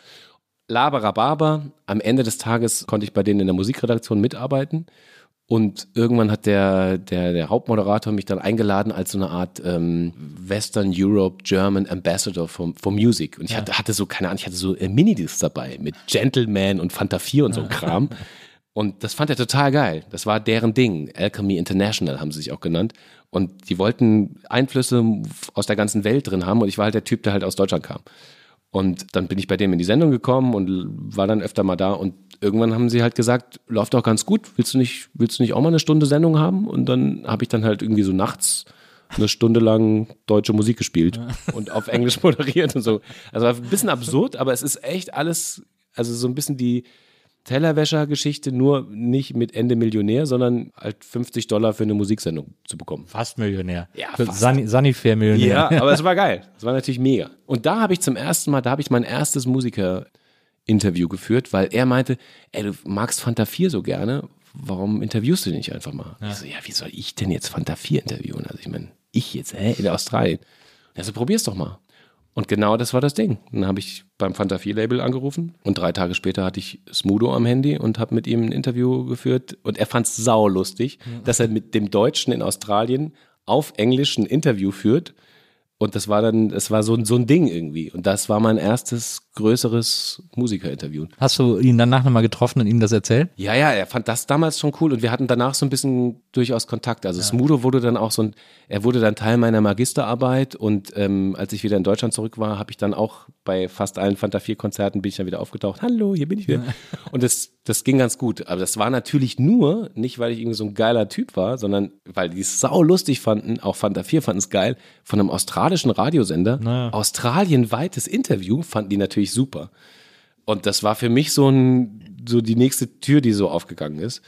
Das war super, ja klar. Wir haben uns danach öfter noch getroffen. Aber das passt natürlich gut zu deiner äh, Einstellung, alles passieren zu lassen und nicht irgendwie nicht den großen Karriereplan zu haben, sondern so zu gucken, wo es dich hin verschlägt und zu gucken, wo es dich, wo es dich hintreibt und so. Ich glaube auch. Also, das kann man natürlich im Nachhinein alles so ein bisschen glückselig verklären, aber in der Zeit war es ernsthaft so, dass es mir auch ein bisschen egal war. Äh, Klar, man muss so ein bisschen auf Kohle achten. Hatte ich auch eine Zeit lang zu wenig, definitiv. Und da ist man dann auch in, manchmal in Zwängen drin, aber also gerade diese Australien-Nummer, die, die war dann so ein, ja, also ich hatte auch eine harte Zeit am Anfang. Ne? Also die ersten drei Wochen saß ich da, bin immer zur SBS gefahren, habe immer Absagen bekommen und saß da und dachte, scheiße, das ist jetzt wahrscheinlich ein riesengroßes Scheitern und in drei Tagen fährst du zurück nach Deutschland und musst allen sagen, ja, ich habe da leider nichts gemacht. Ja. Ne? Also es ist ja auch Kacke. Ja, ja. Aber es ist halt dann auch auf der anderen Seite genau die einzige Möglichkeit gewesen, zu diesem SBS-Laden zu kommen, weil sonst wäre ich da niemals reingekommen. Also Ist ja dann auch ein guter Motor in dem Moment. genau. Genau. Und dann war es natürlich auch eine mega Zeit, also als es dann erstmal so ein bisschen lief. Aber es waren schon auch harte, harte Tage. Ich weiß noch, die hatten so ein, die hatten in diesem Homestay so ein Klavier und äh, VJ hieß, VJ hieß der, das war ein Thailänder, der das ganze Ding geführt hat. Und der hat mich dann die ersten drei Tage so, hey, hey Mensch, welcome und so, la la la. Und dann sind alle zu ihren Praktika immer rausgegangen oder zu ihren Nebenjobs. Und ich war halt der Typ, der halt zu Hause saß und an diesem Klavier so, an diesem wahnsinnig schlimm verstimmten Klavier so geklimpert hat, um mich irgendwie zu beschäftigen, weil Handys gab es ja auch noch nicht. Also keine Smartphones zumindest. Und beim dritten Tag kam man dann so an, okay, uh, you're still here. What's your plan? Ich so, scheiße, diese Frage. Ja, ist am Ende ganz gut gelaufen. Hättest du äh, als Plan B noch gehabt, irgendwo dann als Barpianist in der Kneipe zu jobben? Das habe ich ernsthaft leider nie richtig verfolgt, weil ich bin, als wenn, also ich kann passabel Klavier spielen, aber das ist, ich bin immer so in diese Jazz-Richtung abgedriftet. Das heißt, eigentlich so eine Barpianistenkarriere wäre es theoretisch, hätte es werden können. Aber ich habe das nie so richtig weiterverfolgt. Ich hätte mal so ein, keine Ahnung, 10 bis 15 Stücke Repertoire haben müssen. Ja. Aber ich konnte halt nur zwei Beatles-Songs und einen Dave Brubeck und das hat nicht gereicht so. Von daher, äh, das wäre eigentlich die Zeit gewesen, aber dafür hätte ich überhaupt keinen Kopf gehabt, jetzt so ernsthaft mir Repertoire drauf zu schaffen. Deswegen ist es auch nie daraus was geworden. Warst du seitdem nochmal da? Ja, weil meine Schwester in Australien geheiratet hat. Ach ja, ist ja Und- praktisch. Konntest du direkt alles miteinander verbinden. Ja, ja, also äh, meine Schwester wohnt, lebt immer noch in Australien. Und ich war danach nochmal da zu dieser Hochzeit, aber es ist leider auch schon einige Jahre her. Ich habe meine Schwester öfter gesehen, weil sie öfter in Europa war. Aber jetzt nach Australien fahren ist ja auch nicht mal so ganz trivial, ne? Und in, in diesen Zeiten fragt man sich auch wirklich, wirklich 24 Aber willst du Stunden nicht mal mit, willst du nicht mal mit deinen Kindern nach Australien sagen, guck mal, hier hat euer Vater äh, seine Karriere begonnen. Vor so einem Ja, also- Bürogebäude in Sydney. Das, das wünsche ich mir, das wünsche ich mir, aber es ist schon auch ein Punkt, oder? Geht's dir nicht auch so? Also ich denke jetzt schon dreimal drüber nach, wenn ich die Kohle dazu zu habe, äh, das ist ja der eine Punkt. Der nächste Punkt ist, wirklich jetzt mit mehreren Leuten 24 Stunden nach Australien, um da zwei Wochen Urlaub zu machen, oh, ist jetzt, Du meinst jetzt äh, aus klimatechnischen Ja, genau. Gründen. Ja, ja, ja. Verstehe. das ist ein Punkt geworden, den ich mir jetzt schon ein, zwei, dreimal überlege. Also die Flugscham kickt bei dir volle Kanne. Nee, Ich das, bin, ich, find, ich, bin da, ich bin auch da bei diesem Thema sehr ambivalent, weil ich glaube, ja, also wir müssen natürlich alle bewusster reisen äh, und, uns, und uns mehr Gedanken darüber machen, wo wir hinreisen, wie wir reisen, äh, wie oft wir reisen und so weiter und so fort. Andererseits gibt es halt einfach Ziele auf der Erde, die quasi nur per Flug erreichbar sind. Und wir als Flugpassagiere sind nicht der Hauptverursacher von CO2 und dass es jetzt quasi von der Industrie und der Politik erstmal auf uns abgewälzt wird, ist eigentlich voll assi, weil wir uns einschränken müssen, aber quasi eigentlich als letztes in dieser Reihe stehen müssten, sozusagen. das stimmt natürlich alles, ja, vollkommen klar. Also Aber ich der- mach's mir auch leicht damit. Er Also es oder so ein die Einzelne hat, ist nicht, ist nicht äh, verantwortlich dafür, aber natürlich auch trotzdem ein bisschen mitverantwortlich. Und mir geht's gar nicht so sehr darum, also Flugscham ist gar nicht der Punkt. Ich glaube, für mich ist es so ein bisschen auch einüben, was kommt, ehrlicherweise. Also dieses mal eben für ein Wochenende nach Amsterdam fliegen aus Berlin zum Beispiel, das sind so Sachen, wo ich mir jetzt einfach sage, das war ja schon, schon immer eigentlich dämlich. Also Das mache ich auch lieber mit dem Zug, ehrlich gesagt. ja, also genau, das ist, das ist halt so ein Punkt, ne? Also und das war früher habe ich mir da überhaupt gar keinen Gedanken drüber Naja. gemacht. Da bist du ständig an, auch an Wochenenden Ryanair, juhu, für äh, selbst dann für die bisschen besser situierten Studenten, die haben ja, hallo, ist ja super. Aber genau das ist ja, also es lohnt sich darüber nachzudenken, ob das überhaupt schlau ist. Ja, ja. Und jetzt ist es natürlich eine andere Sache. Ich habe eine Schwester in Australien, von daher, die will ich auf jeden Fall sehen. Ich finde es auch einen guten Grund, nach Australien zu fahren. Aber ich mache es nicht einfach so. Wie gesagt, mal abgesehen von den Kosten. Ne? Also Ja, ja, aber abgesehen davon ist eine Reise nach Australien sowieso keine Reise, die man einfach so macht.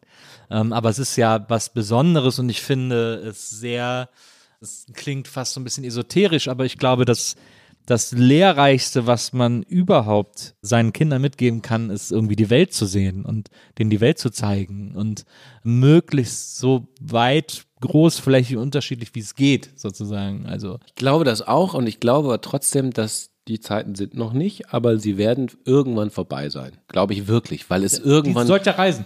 ja, weil der politische Druck den wir miterzeugen, Ja. irgendwann so groß sein wird, dass Reisen in, in dieser Form nicht mehr möglich sein wird, weil wir irgendwann eingesehen haben, dass auch, Flugreisen sind jetzt noch gar nicht das Schlimmste, aber Fernreisen ist schon äh, noch keine CO2-Zertifikate drauf und so weiter. Da muss man, also ich glaube, irgendwann wird es auch der, der letzte Westler gemerkt haben, okay, es geht nicht mehr ganz so weiter, wie es immer weiter gegangen ist. Aber es ist faszinierend, weil ich glaube nämlich zum Beispiel, das ist ja eines der Dinge, die der Kapitalismus zumindest schafft in solchen Situationen, so ätzend ich ihn als einzig funktionierendes System im Moment auch finde, aber ich glaube, eher wird die Flugindustrie CO2-freie Flüge, Flugmöglichkeiten erfinden, als dass dieses Geschäft aufgegeben wird. Wäre die Hoffnung, aber also wenn man sich ein bisschen mit CO2-freiem E-Fuel beschäftigt, wird, weiß man auch, das kann locker, locker noch 20 Jahre dauern, bis es soweit ist.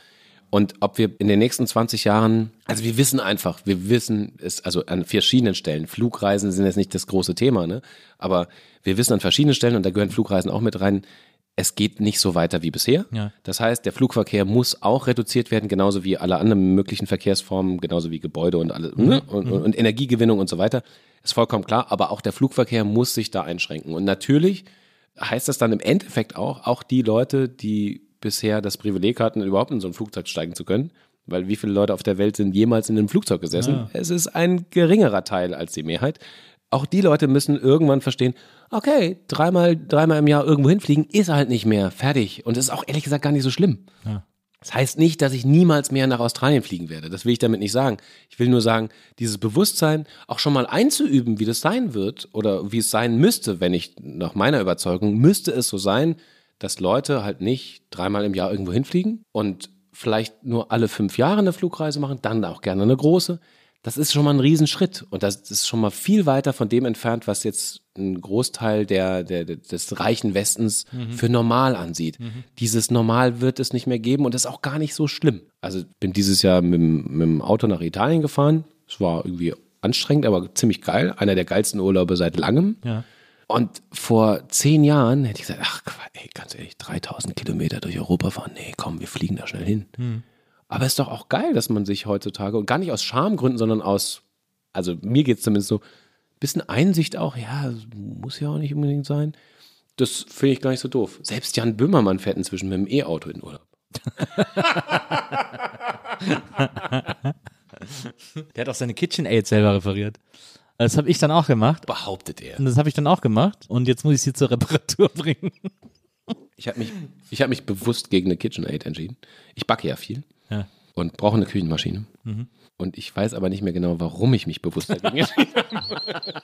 Ist eine KitchenAid geil? Kann man das? KitchenAid ist total geil. Aber ich habe sie zum Geburtstag geschenkt bekommen. Ich wäre vielleicht auch selber ein bisschen zu knausrig gewesen.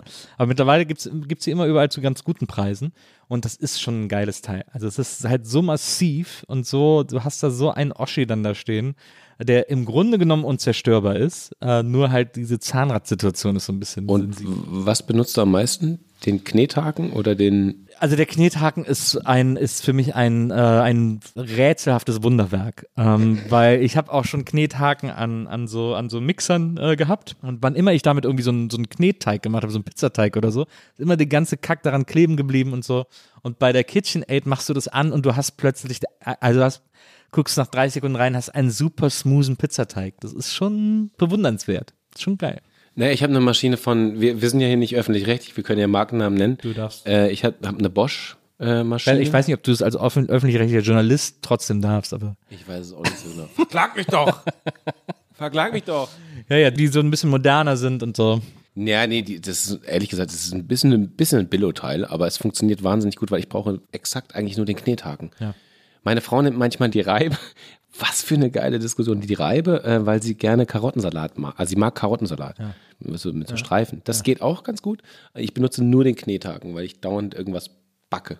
Ich bin, bin so ein Corona-Bäcker geworden. Was geil ist, als ich die KitchenAid geschenkt bekommen habe, meine Frau hat mir die geschenkt und dann war ich irgendwie ein paar Wochen später war ich in Köln unterwegs. Es gibt in Köln an der ähm, Breite Straße ist es, da wo der WDR ist, äh, am Nord-Süd-Fahrt, gibt es einen wahnsinnig guten Küchenladen, der so Küchenequipment hat. Der ist, da gibt's die geilsten Sachen. Wenn du, du bisschen, wenn man sich gerne in der Küche aufhält, ist das ein Laden, wo man immer was findet, weil der einfach so viele geile Sachen hat. Der ist wirklich, wirklich, wirklich ganz, ganz toll. Ich weiß nicht, wie der heißt, aber der ist, jeder kennt den irgendwie, der da, der da vorbeiläuft. Und dann war ich so, war ich so bummeln so, und bin dann so ein bisschen durch die Stadt gelaufen, bin dann da reingegangen. Und da habe ich dann gesehen, wenn Sie eine neue KitchenAid kaufen, dann kriegen Sie jetzt im Aktionszeitraum einen Fleischwolf-Aufsatz umsonst. Und ich dann so, ah, ich habe die ja gar nicht da gekauft, scheiße. So. Und dann habe ich mir aber den Flyer mitgenommen und da stand dann eben drauf, Kaufbeleg dazu. Und dann habe ich zu meiner Frau gesagt, du musst mir mal bitte die Quittung von der KitchenAid irgendwie ausdrucken, weil sie hat die irgendwie bestellt oder so. Äh, ja, okay. Und dann habe ich das alles dahin geschickt und habe ich diesen Aufsatz bekommen dann gratis den Fleischwolf-Aufsatz. Den habe ich bis heute nie benutzt, aber alleine den so gratis bekommen zu haben, das ist so ein bisschen so, da habe ich so ein bisschen so diese, diese diebische Freude, habe ich so von meinem Vater, wenn man irgendwo so ein geiles Angebot dann so für sich nutzen kann. Und jetzt habe ich, äh, habe halt unter anderem, also ich habe auch den Nudelaufsatz geschenkt bekommen und habe aber auch den, den Fleischwolf-Aufsatz für die KitchenAid. Der, Da- ist, da- der ist bestimmt sehr gut. Da hat der Kapitalismus einiges geleistet. Ich habe den umsonst bekommen.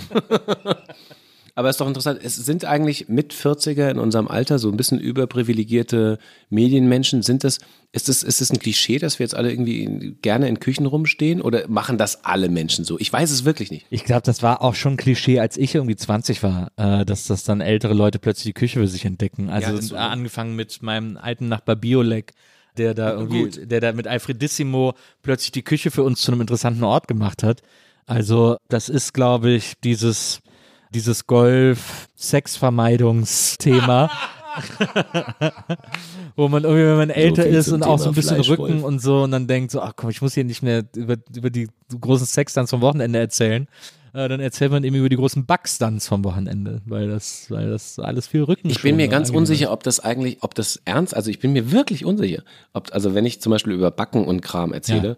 ob das jetzt so mein, so ein neues Ding ist und so ein schöner Ausgleich und kontemplativ und der, der, der Brotteig macht da irgendwie seine Runden und so. Oder ob ich einfach nur die ganze Zeit so ein seltsames Klischee füttere. Ich fühle mich ganz gut dabei. Das, aber es ist wirklich, also so wie andere Leute ihren Sauerteig füttern, füttere ich vielleicht ein Klischee. Aber vielleicht ist das auch völlig Wumpe, weil selbst wasch- wenn du ein Klischee Tages, fütterst, ja, selbst wenn du ein Klischee fütterst, das kann ja auch Spaß machen, ein Klischee zu füttern. Also ist, ist doch dann, ist doch dann völlig egal am Ende des Tages, ob das irgendwie, ob man sagt, ja, guck mal, der 40-jährige weiße Dude irgendwie erzählt jetzt irgendwie hier, wie er Macaron backt oder keine Ahnung. Ist doch Hast du egal. schon mal Macaron gebacken? Nee, sehr kompliziert. Ich habe es, glaube ich, einmal versucht, mir, sind, mir ist der Teig komplett zerlaufen. Deswegen. Was ist deine allerliebste Speise, die du jemals zubereitet hast? Meine allerliebste Speise, die ich jemals zubereitet habe. Also ich mache zum Beispiel traditionell an Weihnachten immer eine Pute und also so Truthahn-mäßig irgendwie so eine Pute und ich habe da die Jahre lang immer verschiedene Füllungen ausprobiert und ich hatte einmal ein Jahr, da habe ich so eine geile Füllung gemacht. Äh, ich weiß gar nicht mehr, was es war. Ich glaube Nuss, Hack, Cranberries wahrscheinlich, I don't know. Aber die war so lecker. So ein bisschen Fenchel war noch mit drin und so. Das war, das war schon sehr geil. Sowas mache ich auch gerne. Ich backe ja auch meiner Tochter immer zum Geburtstag einen Kuchen und ich koche auch sehr gerne. Saltimbocca kann ich ganz gut. Das mag ich zum Beispiel auch sehr gerne. Und macht mit Fleischkochen mehr Spaß als ohne Fleisch? Das ist mir, das tatsächlich eigentlich egal. Ich muss, muss mir nur schmecken am Esse.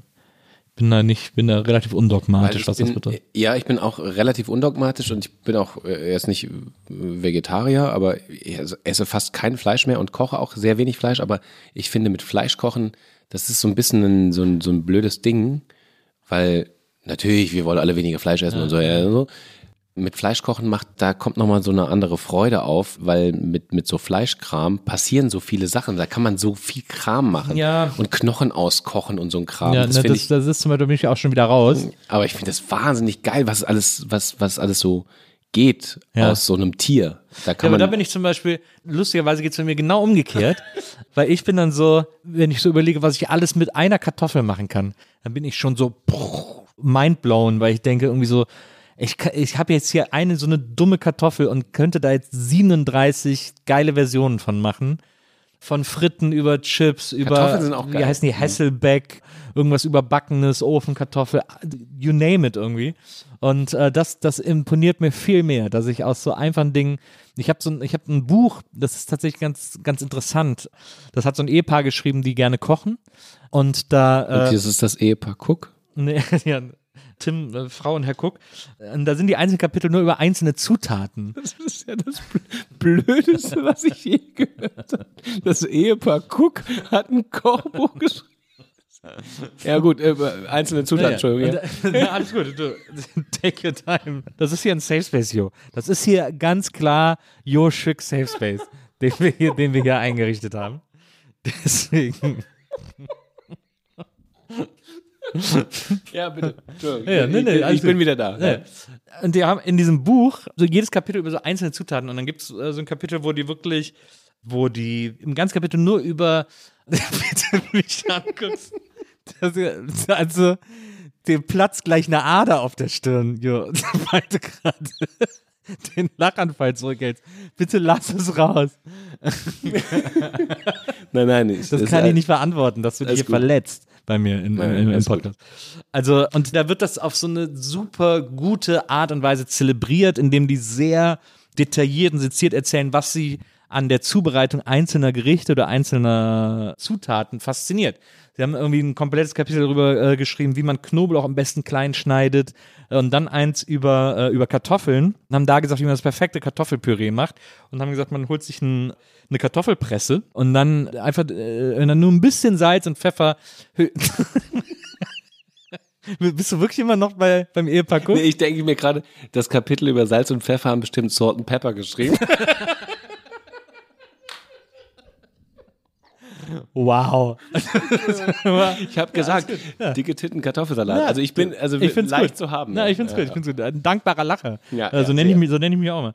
Und dann habe ich mir eine Kartoffelpresse geholt Mhm. und das ist das most basic Küchengerät, das es gibt, aber es ist so geil, weil ich war einfach einen halben Tag mindblown, dass ich Kartoffeln nicht mehr schälen muss, dass ich die gekochte Kartoffel da reinmache und presse und dann kommt da Kartoffelpüree raus und die Schale bleibt natürlich in der Presse. Weil das, einfach- weil das Physik ist. Und, und, und ich war den halben Tag gedacht, das ist ja genial. Wieso, wieso habe ich nicht vorher dieses Gerät gehabt? Echt jetzt? Ja. Naja, das ist ja, da sind einfach Löcher drin und du stampfst dann da die Kartoffel rein. Natürlich platzt dann sozusagen das Kartoffelfleisch aus der Kartoffel und die Schale bleibt in der, in der Presse hängen. Das ist ernsthaft. Das ist jetzt für mich äh, Horizonterweiterung. Habe ich noch nie So gehört. war das für mich auch. Habe ich auch nie drüber nachgedacht. Und das habe ich aus diesem Buch, das sich wirklich um so Ultra Basics kümmert, gelernt. Ich glaube, das heißt Cook Better, wenn mich nicht alles täuscht. Und das war das. das Mr. und Mrs. Cook. Cook better. und ihr Freund Better. Und äh, das Kapitel über Suppe hat Madame Soup gemacht. Ja, Entschuldigung, das ist jetzt auch, wirklich- ist jetzt auch wirklich. Äh, aber das Soup, ist, Su Soup. das ist interessant. Ich finde Rüben toll. Rüben ist ein, Rüben, also klingt jetzt auch seltsam erstmal, aber ich finde Rüben sind eine totale Entdeckung. Also es gibt ja so Runkelrüben und es gibt die ganzen Fenchelsorten, die irgendwie diese Rübenrichtung Rote gehen. Beete ist auch eine Rübe, glaube ich. Rote Beete, ja, genau. Es gibt ganz viele Sachen. Und das finde ich wirklich faszinierend, dass, dass man daraus Essen machen kann, was wahnsinnig lecker schmeckt. Weil das, das, das habe ich zum Beispiel nie erfahren, weil ich glaube, du bist auch so einer wie ich, der mit so einem Drei-Komponenten-Essen aufgewachsen ist, oder? Ja, also, also du meinst mehr. Beilage Fleisch, Beilage, Beilage, und Fleisch und irgendwas Grünes. Also Bohne, Ja, Kartoffel, nee, meine Mutter war da schon, Fleisch. meine Mutter war schon versiert, also nicht versiert, aber also interessiert. Die war auch sehr früh Vegetarierin und war sehr früh daran interessiert, Sachen auszuprobieren. Meine Eltern sehr, sind sehr beeinflusst von italienischer Küche, weil für die Italien noch immer so ein Sehnsuchtsort war und so. Die haben immer, die haben auch sehr früh angefangen, einfach nur noch zweimal am Tag zu essen und so. Urlaub, Urlaub in Italien. Die Rubik, mit ne? Eltern Ja. 1976. Nee. So ehrlich muss, Muss ich, ich leider zu sein. euch sein. Einer der größten Songs. Wirklich finde ich ganz groß. Ich finde ihn auch sehr gut. Aber Aerobik ist ja eh, ist eh super. Ja.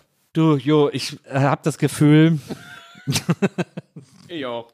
wir sind hier an einem Punkt angekommen in diesem Gespräch, wo wir jetzt nochmal äh, anstoßen, Let's call it a day. wo wir es ein Day callen und sagen, wir setzen uns auf jeden Fall sehr bald wieder zusammen und reden über viele andere Dinge, die hier heute noch unberührt blieben. Aber schon alleine bei Millie, unsere Producerin, die hier heute sitzt, mit einer Engelsgeduld, diesen beiden alten Dudes hier jetzt seit, glaube ich, Millie. drei Stunden zuhört, wie sie Scheiße labern. Aber vielen Dank, dass du so geduldig bist.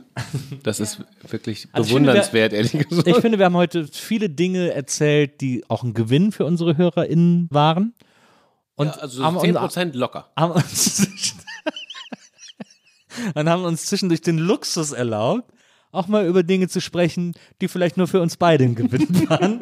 Wenn überhaupt. Zumindest für einen von uns beiden. Also, wir sind auf jeden Fall bestens über deine Diskografie aufgeklärt. Das alleine war dieses Gespräch schon wert.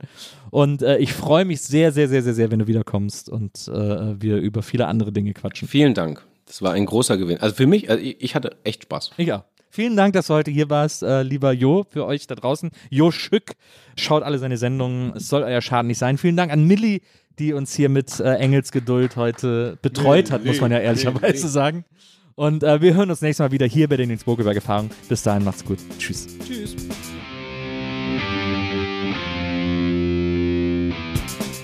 Die Nils Bokelberg Erfahrung. Von und mit Nils Bokelberg. Eine Produktion von Pool Artists. Team Wenzel Burmeier, Lisa Hertwig, Maria Lorenz Bokelberg, Frieda Morische und natürlich Nils Bokelberg.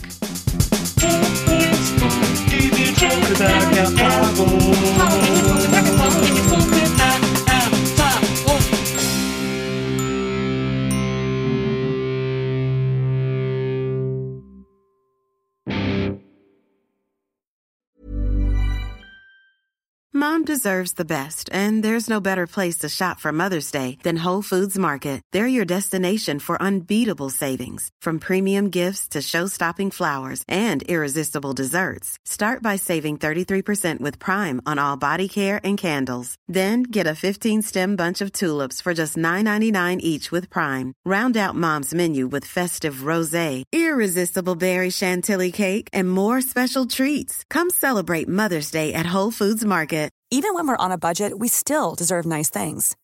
Quince is a place to scoop up stunning high-end goods for 50 to 80% less than similar brands.